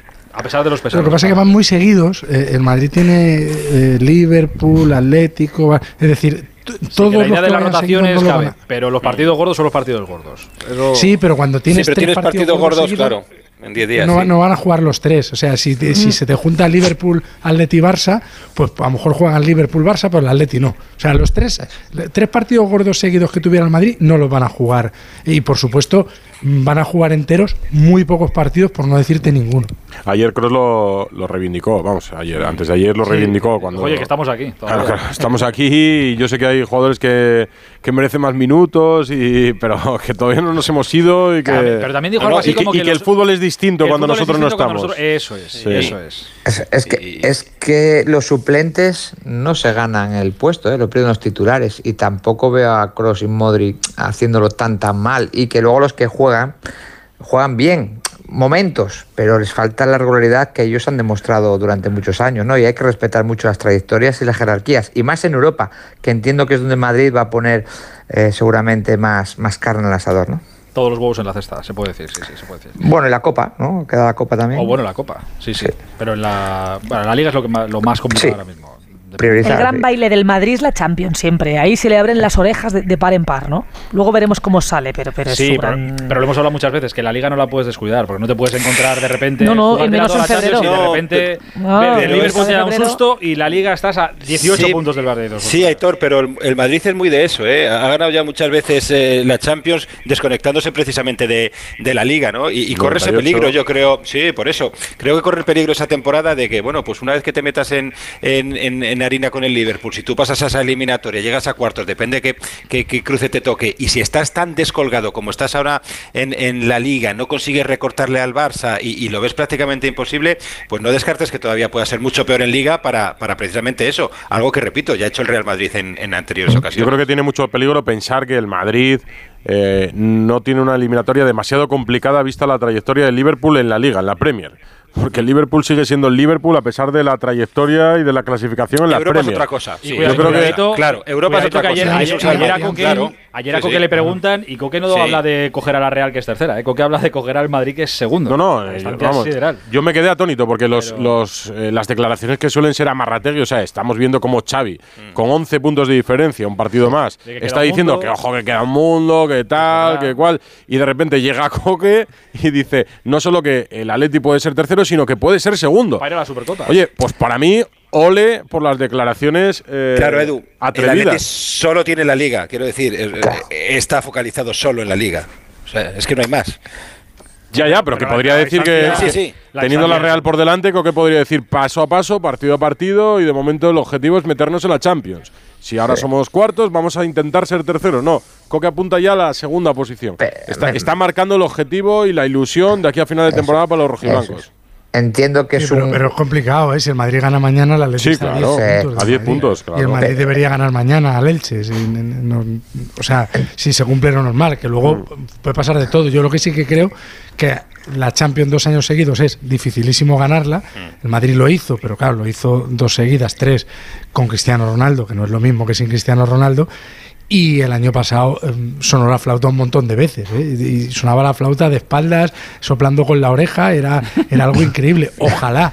Pero a mí me, yo me temo que, que el Liverpool, no solo por el Liverpool, sino porque el Madrid que elimina al Liverpool a, a doble partido, le elimina, sí, pero no sé si en Anfield es a puerta cerrada, cuando el COVID, quiero recordar. O sea, Anfield lleno de gente no es lo mismo que jugar en eliminatoria a puerta cerrada o no jugar en Valdebebas o jugar a partido único como el Madrid le ha ganado al Liverpool eh, dos finales en las que por cierto una es por penalti o sea sufriendo me refiero no por penalti sino sufriendo mucho y el año pasado Bueno. Kiev no, Entonces, no sufre más. Que- Dime, dime, portero, dime. No, lo que pasa que, que lo que puede sentir Anfield, lo que, lo que no sé, demuestra Bernabéu, yo el año pasado fui a ver en directo al Paris Saint Germain y ver la cara de Mbappé, de Neymar y de Messi, cuando le están remontando, era como si estuviésemos cuando íbamos con la Almería, peor, porque nosotros ya sabíamos lo que iba a pasar, pero verles, digo, oye, pero cómo, cómo se han diluido como un azucarillo, ¿no? Jugadores que parecían altos, guapos y que en el minuto 80 pequeños, no se miraban. O sea, que Anfield intimida, pero Bernabéu creo que es el estadio de Europa por antonomasia, ¿no? Sabéis que eh, a esta hora de la noche, 12 y 45, la verdad es que no sé qué hora es en Singapur, pero dentro de unas horas, allí en Singapur, se va a decidir, un señor con mucho dinero, decidirá eh, qué entrenador eh, se sienta en el banquillo de, de un, no un banquillo cualquiera, en el banquillo del Valencia. Eh, allí está el director deportivo del Valencia, a ver si se vuelve con un nombre. Hola, Víctor Yuk, buenas noches. ¿Qué tal? Allí son las 8 menos cuarto de la mañana. O sea, Pues están a punto a de puntito, despertarse. ¿no? O estarán despertándose, sí, estarán madrugando para reunirse, eh, aunque tuvieron cena anoche, ¿eh? Anoche hora de, de Singapur, o sea, hace unas horas en, en España. Eh, una cena, no sé si de bienvenida o qué, porque el director deportivo que tú dices del Valencia, que es Miguel Ángel Corona, eh, viajando junto con Javier Solís, que es el director corporativo, se han pegado 17 horas de viaje para llegar a Singapur, para cenar esta noche con Peter Lim, para descansar lo que hayan descansado hoy en el hotel y para despertarse ahora dentro de un ratito o estar a punto de hacerlo para comenzar esa reunión de la que tiene que salir, Joder. como tú dices, el entrenador de Valencia o no. No, no, porque claro. Con, con Peter Lim nunca se sabe. Eh, en fin, ellos vienen con, o han viajado con una carpeta en la que Corona tiene los informes de Vicente Moreno, que es eh, eh, pues el candidato número uno para el banquillo del Valencia. o de Rubén Baraja, que es un poco la, la alternativa. Y pues puede que Peter Lin dé el ok a una de esas dos opciones o sea él el que diga que no, que tiene un, un entrenador del filial del Río Ave que le convence y que lo pone en el Valencia. Es alucinante esto, porque llegan hoy, o sea, viajan ayer, ¿no? Llegan hoy. 17 horas. Se van al hotel, se duchan, cenan, duermen, descansan y ya mañana les falta una visita turística por la ciudad y pasado ya se reúnen y, y dentro de tres deciden el entrenador.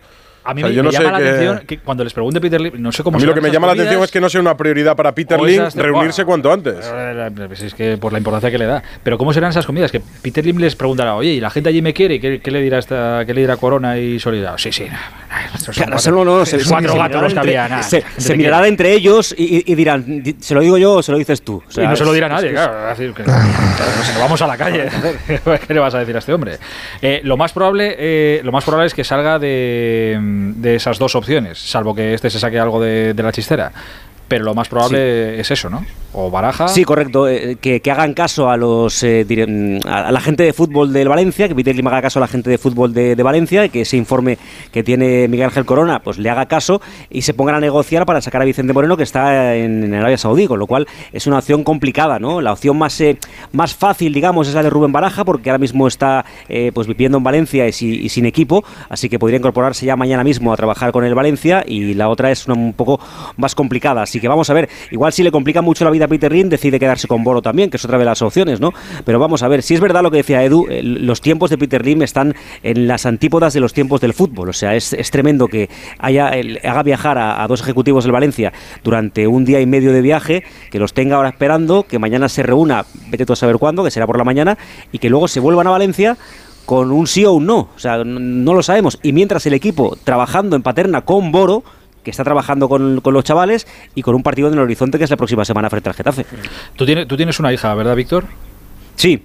Si tu hija te dice, papá, ven, tú lo dejas todo y vas. Porque es lo que más te Hombre, importa por en el favor. mundo, tu hija. De hecho, como me llame ahora, a, a que os queráis. Pues, y normal, y, yo, y normal y yo lo entendería.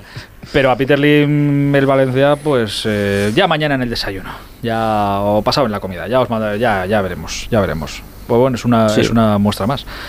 Pero No, y que les haga viajar, que estamos en 2023, que, que estas cosas se, se pueden solucionar de otra forma. eh, eh, se- ya, ya, ya hizo ¿Será viajar. para presumir de casa o que, que- que se- no, lo sé. Pues no, lo sé.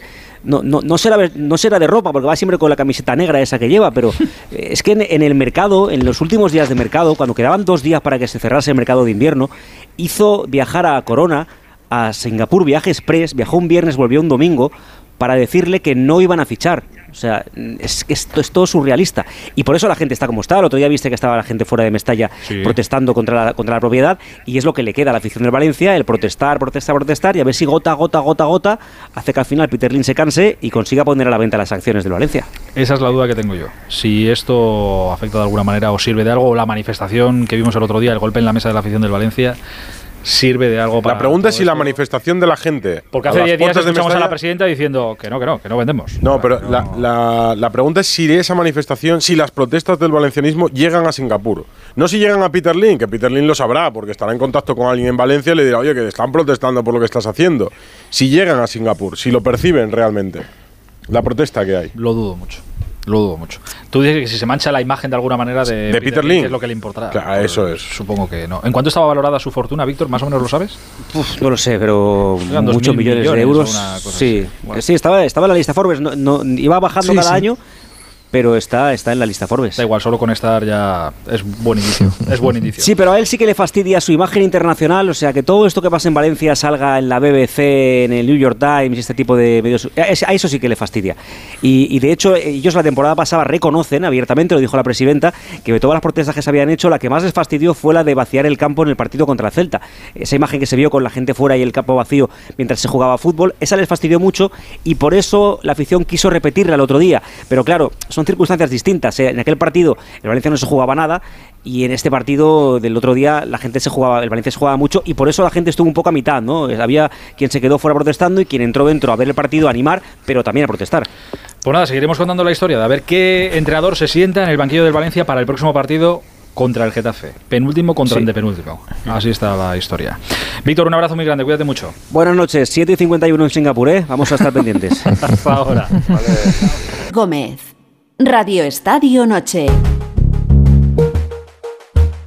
Bueno, lo primero, felicitar a todos los que hacen radio y que nos acompañan el día a día, los 365 días del año. Muchas gracias, me encanta escuchar la radio y seguiré escuchando la radio, lo tengo claro. Bueno, para mí la radio desde muy pequeñito ha sido parte de mi vida.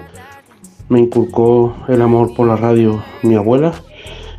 Yo he seguido, digamos, su ejemplo y, y me ha servido de compañía en muchísimos momentos. Por ejemplo, recuerdo una vez con 17, 18 años que tuve una depresión grande y, y la única compañera que tuve fue la radio. Así que la verdad que me ha quitado muchas horas de soledad, me ha dado mucho divertimento. Os doy las gracias por seguir haciendo de la radio vuestro medio de vida y también de divertir a la gente. Y muchas gracias a todos y por supuesto sigan escuchando On- Onda Cero. Ole tú, ole tú. Y viva Canarias también, y viva toda España. Eh, ¿Os dais cuenta de, de la labor tan importante que hacéis que, que- o que hacemos? Que nos venimos aquí a hablar de cosas y tal, no sé qué. ¿Y os dais cuenta lo importante que es para mucha gente la compañía que, que hacemos hasta hora de, de la Claro. noche? ¿Y vosotros? No porque da vértigo. La gente que trabaja. vértigo si lo piensas. Y la gente que trabaja ahora, un beso Eso- gigante para la gente que trabaja. Eso ahora. es. Para levantar Sí, el país hasta hora de, de la noche, que hay un montón de gente currando y currando mucho. Eh, pues aquí estamos los de la radio hasta la una y media por lo menos, pero vamos, que luego siguen los horas y luego llega el SIN otra vez y todo vuelve a empezar y a girar. Estamos al servicio de la gente. Exacto, pues eso es que la radio tiene que estar al servicio de, de la gente. Para eso estamos. Eh, oye, ¿tenéis ganas de que vuelva la Champions ya? Que sin daros cuenta ya, ya está aquí, ¿eh? Había pasado 15 tres- semanas de, de ausencia, las he contado. 15 semanas han sido. Sí, Virgen Santa, pero eso son caros. desde la primera de noviembre. Claro, claro. Había mucha gente que si preguntas hace. Bueno, ahora ya sí porque ya está más cerca esto, pero si preguntas hace mes y medio, igual la gente no se acordaba de que el Madrid, de que había un Madrid-Liverpool.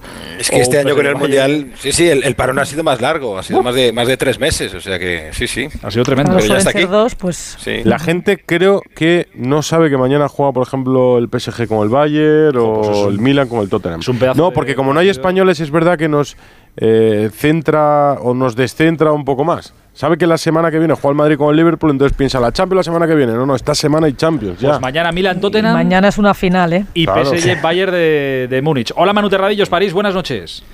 Hola, ¿qué tal? ¿Cómo estáis? Un saludo Hola, a Manu. todos. Vaya milonga, vaya milonga se han montado con lo de la lesión de Mbappé, que no llegaba. Pero esta gente cuando dice la verdad, ¿en el médico cómo va esto? Bueno, espérate, hoy tampoco lo han dicho. Hoy tampoco lo han dicho, Manu. No, no, yo, yo estoy convencido de que no. El, PSG que se mide mañana al Bayern de Múnich a las 9 del Parque de los Príncipes es un partido nuclear. Así lo ha descrito Neymar en la rueda de prensa. Eh, llegan en muy mal momento, pero de verdad, eh, en cuanto a resultados, a nivel anímico, ambiente en el equipo, los aficionados, y, y se aferran a ese nombre, al de Kylian Mbappé, que lleva lesionado desde el 1 de febrero, bíceps femoral. El propio club dijo que eran tres semanas de baja.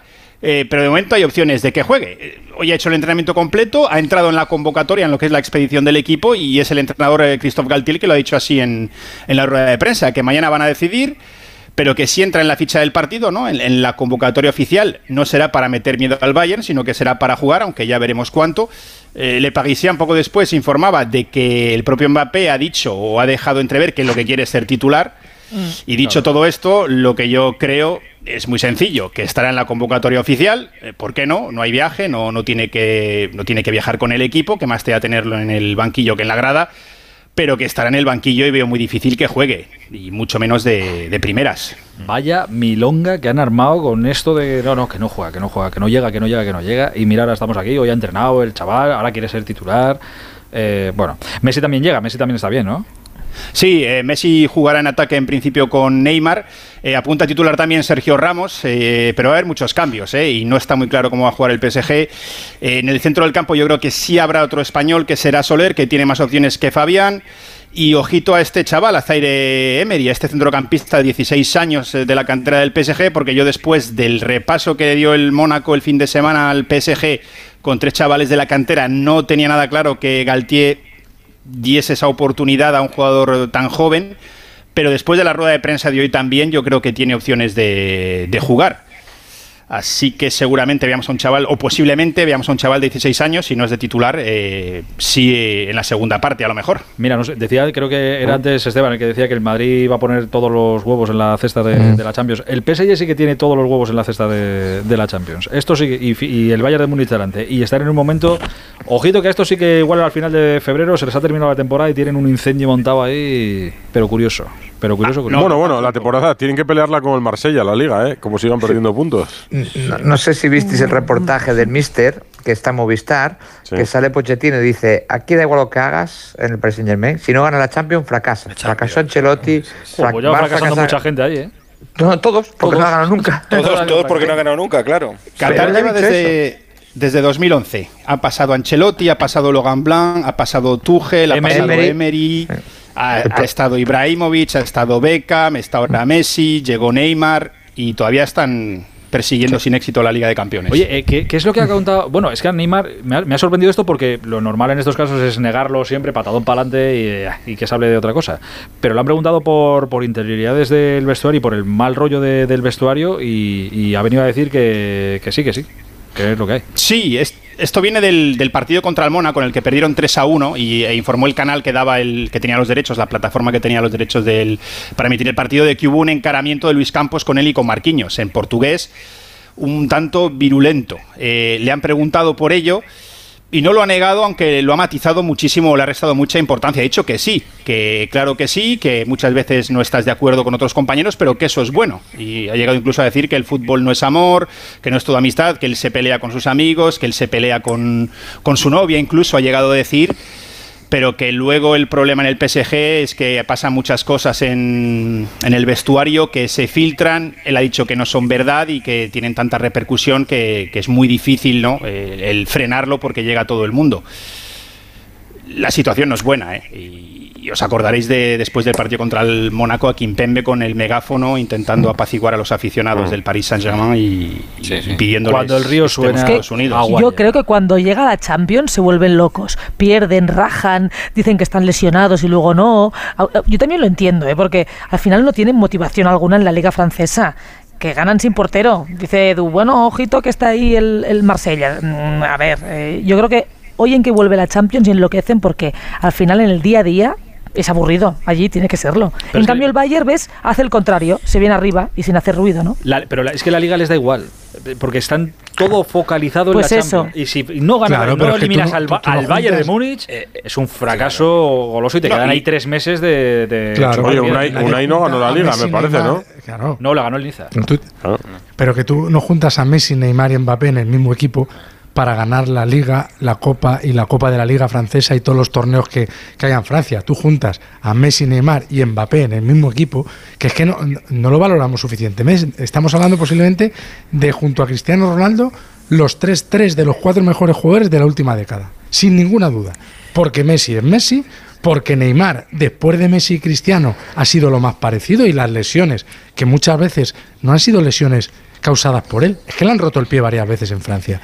Más tuerzos de la Liga Francesa le han roto el pie. Y, curiosamente, en la vuelta contra el Madrid, en la vuelta contra el United, o sea, partidos que él se ha perdido y por lo tanto su, equipo, porque ese era el PSG de Neymar, ha quedado eliminado. Y luego tienes a Mbappé en su madurez futbolística, o sea, no tiene sentido la eliminación del año pasado con el Madrid que Mbappé eh, mete dos goles en, en la ida, Messi falla un penalti, luego vuelve a jugar bien en el Bernabéu y de repente te elimina el Madrid y tú dices, pero ¿cómo elimina el Madrid con Messi? Que, que a ti te dicen que tienes, a mí me dan el, el equipo del PSG y yo devuelvo el sueldo si no gano la Champions. ¿Cómo no vas a ganar la Bueno, pero al final no la ganas y es que no la ganas nunca. Y es que, ¿Sabes es lo que pasa? Que una a- maldición. A, a base, a base de preguntaros en los últimos años a, a jugadores del Paris Saint Germain y a los entrenadores que han pasado por allí, siempre hablaban de ilusión. Y yo creo que eso es maquillar una obsesión que se ha convertido en enfermiza que tienen ya por, conquistar este título y una necesidad. Y esa necesidad, al final, cuando llega y ven que no consigue y que además ahora está en una situación eh, comprometida de resultados, de, de problemas internos, demás, pues todo se convierte en, en un polvorín. Y, y eso es lo que está viviendo ahora le mismo el costó en el Chelsea, ¿eh? ¿no? Le- Sí, Sí, Sí, sí. el Le costó malestar, años. Abramovich quería la, y, Bueno, y y, la al City le está costando que y el City Y- que está en pero el la acabarán consiguiendo, es evidente le que la sigue acabarán. costando. Hombre, claro. Pero que son, pero que son Algún equipos. día la ganarán, ¿no? Son Como equipos City, bueno, obsesionadísimos con, la, ¿O con no? la Champions. Claro, Mira, Muy el malestar del Sí, sí. PSG, el malestar del PSG no es por las derrotas en Liga, no es por la eliminación en la Copa que fue contra el Marsella y fue dura. Los aficionados no fueron el domingo al centro de entrenamiento a protestar a ver si veían a los jugadores por las derrotas de Liga. Es porque viene la Champions y porque no las tienen todas consigo y porque Claro. todo el mundo Y- se y acuerda porque- del Real Madrid. No, ahora sacasteis. Bueno, y, es- y es que el Bayern ya le ha dado sustos también. O sea, No. es que- Y, y hablabais ahora, ¿no? De, de juntar los cromos de Mbappé, Neymar, todo esto. Pero mira, tema Araujo, ¿no? Tú presentas un delantero, presentas a Messi, van 50.000 al campo. Presentas un central, van 1.000. Pero si el central ese no está bien, eh, Messi no levanta títulos. Y para mí, compran los cromos al revés. El cromo que todo el mundo compraría, pero se olvida lo más importante. eh, hacer la presión bien. Claro, ¿quién le dice a Neymar? ¿Quién le dice a Mbappé? ¿Quién le dice a Messi que hay que presionar eh, a cuatro jugadores para que la robe un medio o un central? Dirán ellos, ¿voy a correr yo para que la robe un central? Bueno, pues en el fútbol actual tiene que correr el delantero eh, para que la robe un central, para luego tenerla tú y poder atacar. Y eso, tengo la sensación que en el Paris Saint Germain los cromos no están para eso. Mañana el PSG se juega eh, prácticamente la mitad de la temporada. Bueno, y el Bayern de Múnich también. Partido de ida a las 9 de la O sea, noche, PSG Bayern de Pero, Múnich. pero que a lo mejor empezaron la casa por el tejado, pero fíjate Esteban que al final los cromos, oye, está Raf, está Donnarumma, está No, no, Sergio son buenos- Ramos, está... sí, sí, Verratti. Pero hay Es que ya no hacerles- tienen excusa, Hay ¿eh? que hacerles jugar. Hay que hacerles jugar. para mí el partido es igualadísimo, ¿eh? aunque creo que es más equipo el Bayern, ¿no? Con Cancelo ahora como más completo incluso. Algún día la ganarán, lo que decíamos, tanto el PSG como, como el City, pero es verdad que al final siempre les pasa algo y llevamos tiempo esperándoles, ¿no? Vamos, toda la vida. A ver si, a ver si llega o a ver si no llega. Eh, Manu, mañana hablamos. Un abrazo grande. Un abrazo a todos. Adiós, amigo, hasta ahora. Mañana a las 9 de la noche PSG Bayern y lo dicho, Milan, eh, Tottenham. Y ya la semana que viene le tocará al Real Madrid contra el Liverpool. Antes de terminar, para que os vayáis a la cama con una sonrisa, otro bloquecito de estos divertidos que se viven en la, en la radio.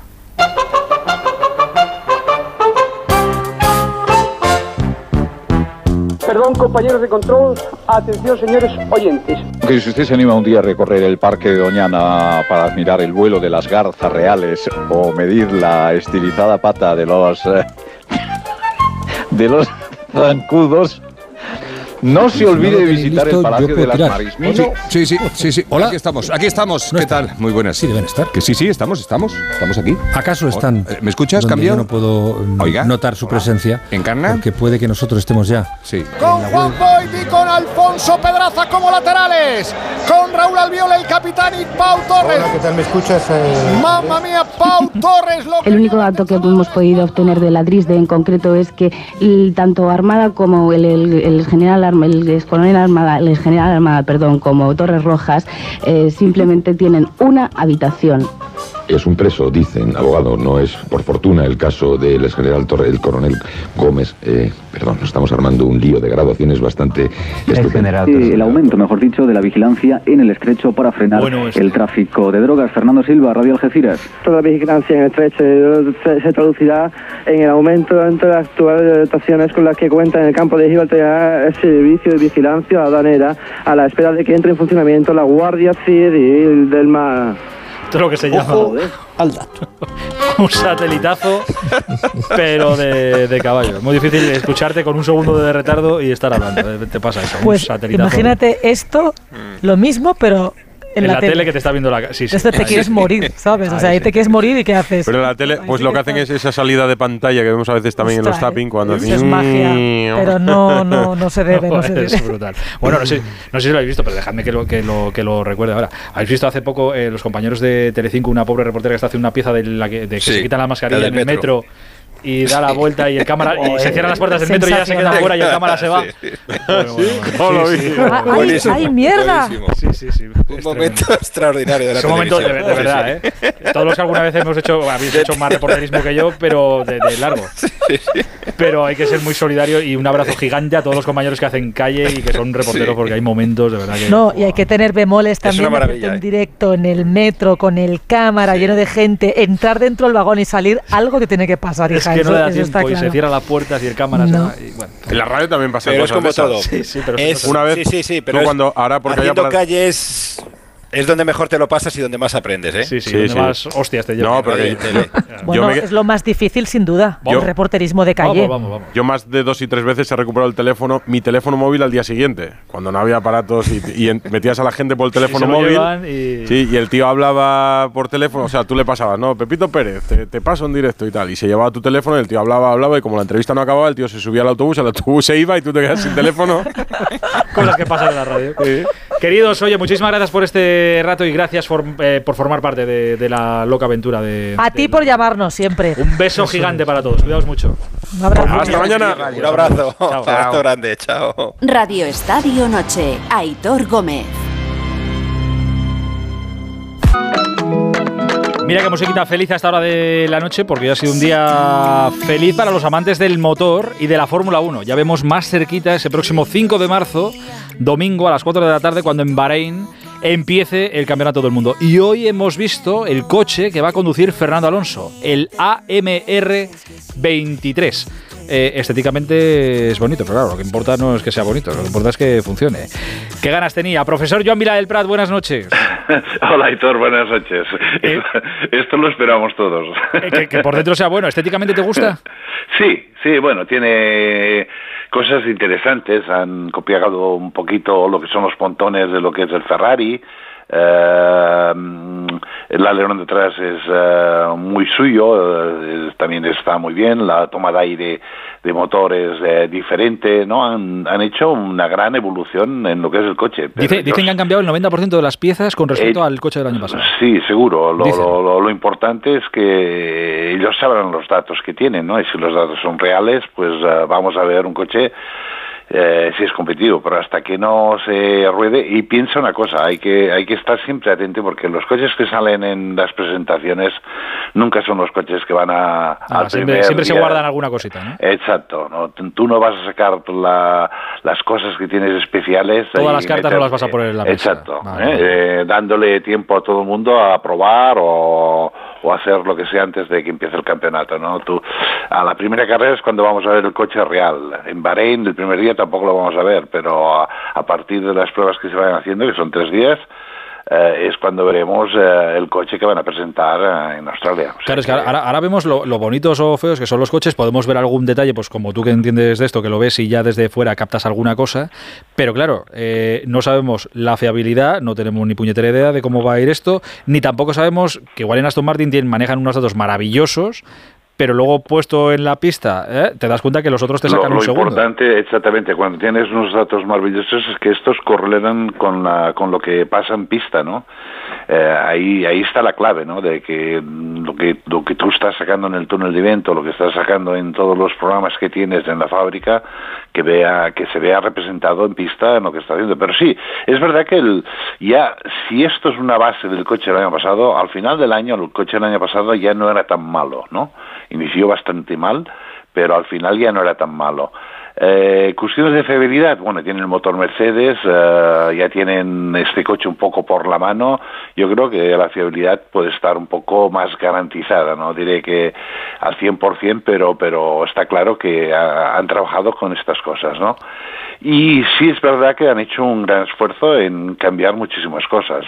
Vamos a ver cómo, cómo les sale, pero lo importante es ilusionar. Ah, pero vuelvo a repetir, cuando, en todas las presentaciones que se han visto hasta ahora, que solo falta, me parece que solo falta Mercedes, eh, básicamente no te puedes fiar de nada de lo que estás viendo, porque básicamente es un show car para presentar los sponsors, los colores y, Y el traje. hacer, y hacer el numerito.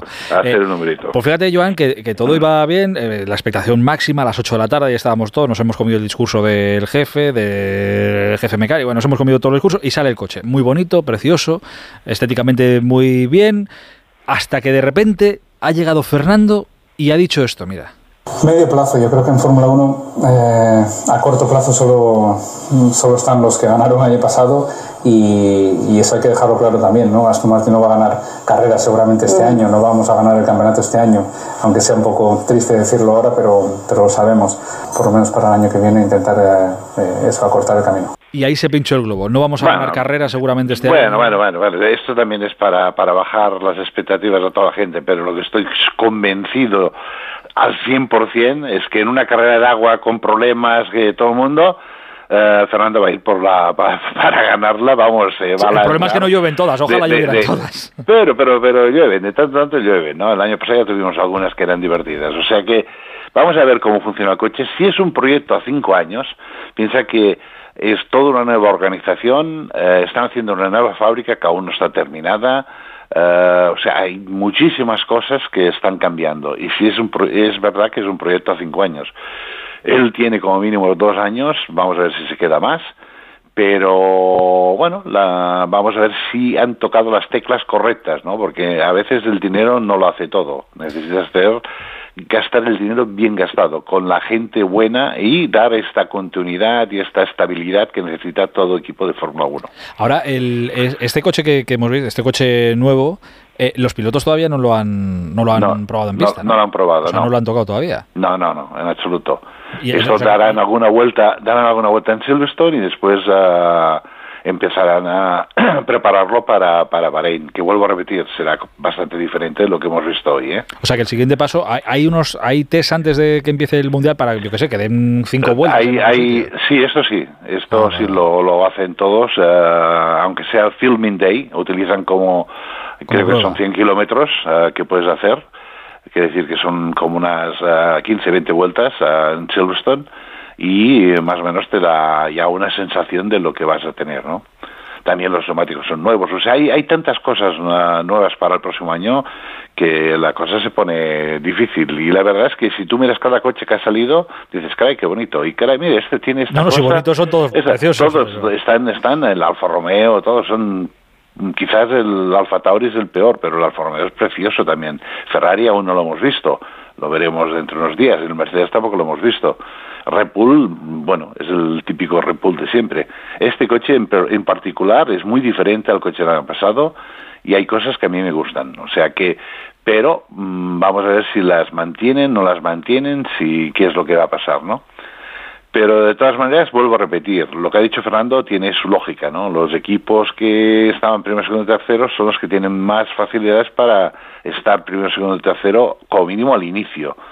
Si sale un coche muy bueno, pues al, al final tú vas a ir a competir con ellos.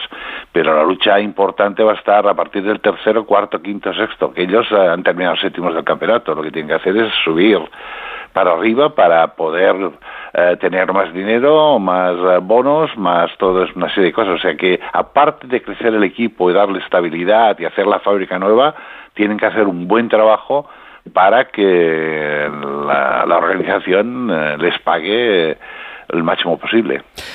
El próximo 5 de marzo arranca el Mundial de Fórmula 1, 4 de la tarde en Bahrein. Qué ganas tengo ya de que arranque y qué ganas tengo de volver a charlar contigo por las, Yo también. de den las carreras. Profesor, un abrazo muy, muy grande. Cuídate mucho. Adiós, Aitor. Hasta ahora, calentar Hasta motores. ahora. Que llega nada la Fórmula 1 y llega nada también el Mundial de Motos. Aquí, uy, aquí hay mucha gente echándose las manos a la cabeza. Radio Estadio Noche. Aitor Gómez.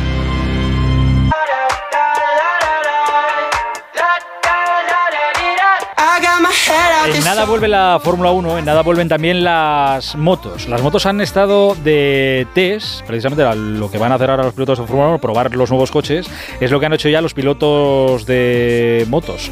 Eh, han estado en Sepang, en Malasia. Y se ha vuelto de allí más de uno bastante cabreado o contrariado. Hola Chechu Lázaro, buenas noches. ¿Qué tal? Buenas noches, Aitor Gómez. ¿Cómo estamos? Muy bien, deseando que empiecen también el Mundial de Motos, aunque no sé si... No sé, no sé, no sé qué tengo que pensar de, de las marcas asiáticas, sobre todo. Sí, sí, porque la verdad es que ahí ha habido dos, dos bandos muy diferenciados. Por una parte, Ducati, sobre todo Ducati, que ha arrasado, eh, bueno, viene un poco con la tendencia ganadora del año pasado. Eh, los tres días de entrenamiento dominaron tres pilotos diferentes de la marca italiana y el último día que es cuando los pilotos intentan ese tiempo rápido, es cuando van por nota, que es al final la foto, la clasificación del, del test. Pues siete Ducatis entre las nueve primeras posiciones. El más rápido fue Luca Marini con una Ducati del año pasado, con la Ducati 2022. Segundo el campeón Bagnaia. Y solo se colaron entre las Ducati otras dos motos, dos motos italianas, las Aprilia de Maverick Viñales que fue tercero y de Aleix Espargaró sexto. Parece que la Aprilia a día de hoy en este momento es la única rival de, de la, de la Ducati Y en el otro lado de la balanza, decían las motos asiáticas, problemas para Yamaha, sobre todo eh, en, ese, en ese tiempo una vuelta, porque han dado un paso adelante. Cuartararo estaba relativamente contento hasta el último día cuando pusieron goma blanda y fue, como él dijo, una pesadilla, decimoséptimo el piloto francés. Pero es que yo creo que los problemas de Honda son bastante más gordos, bastante más profundos. Y de momento, lo último que nos decía Márquez es que se había vuelto a tener los mismos problemas que se tuvo en el último test que hizo en 2022 en Valencia, cuando recordemos acabó muy cabreado. Lo positivo, por sacar algo positivo, es que empezó el test con cuatro motos, fue probando, descartando y el último día se quedó con una de las motos, ya tiene una dirección a seguir, es verdad que están lejos. Y la otra, yo creo que la mejor noticia de todo, porque era lo que él descartaba, lo que él descarte, destacaba, y es que físicamente está perfecto. Ha dicho que se ha sentido muy bien sobre la moto, no tenía ningún problema.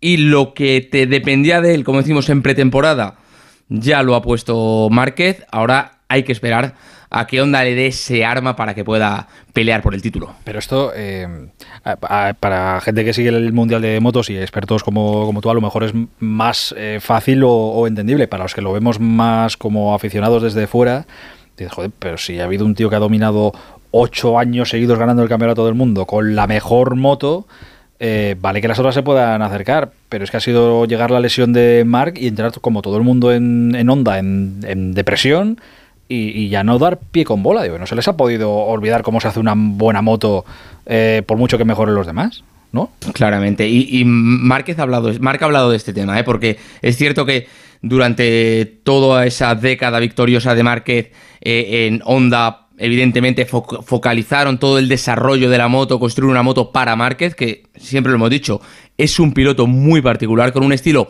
muy agresivo y no todos pueden pilotar una moto que a Márquez le venga bien. La Honda era una moto hecha para Márquez, ahí recordamos los últimos años de Pedrosa sufrió mucho, Lorenzo fue incapaz de adaptarse a esa moto y después vino Alex Márquez, vino Paul Espargaró y no han sido capaces.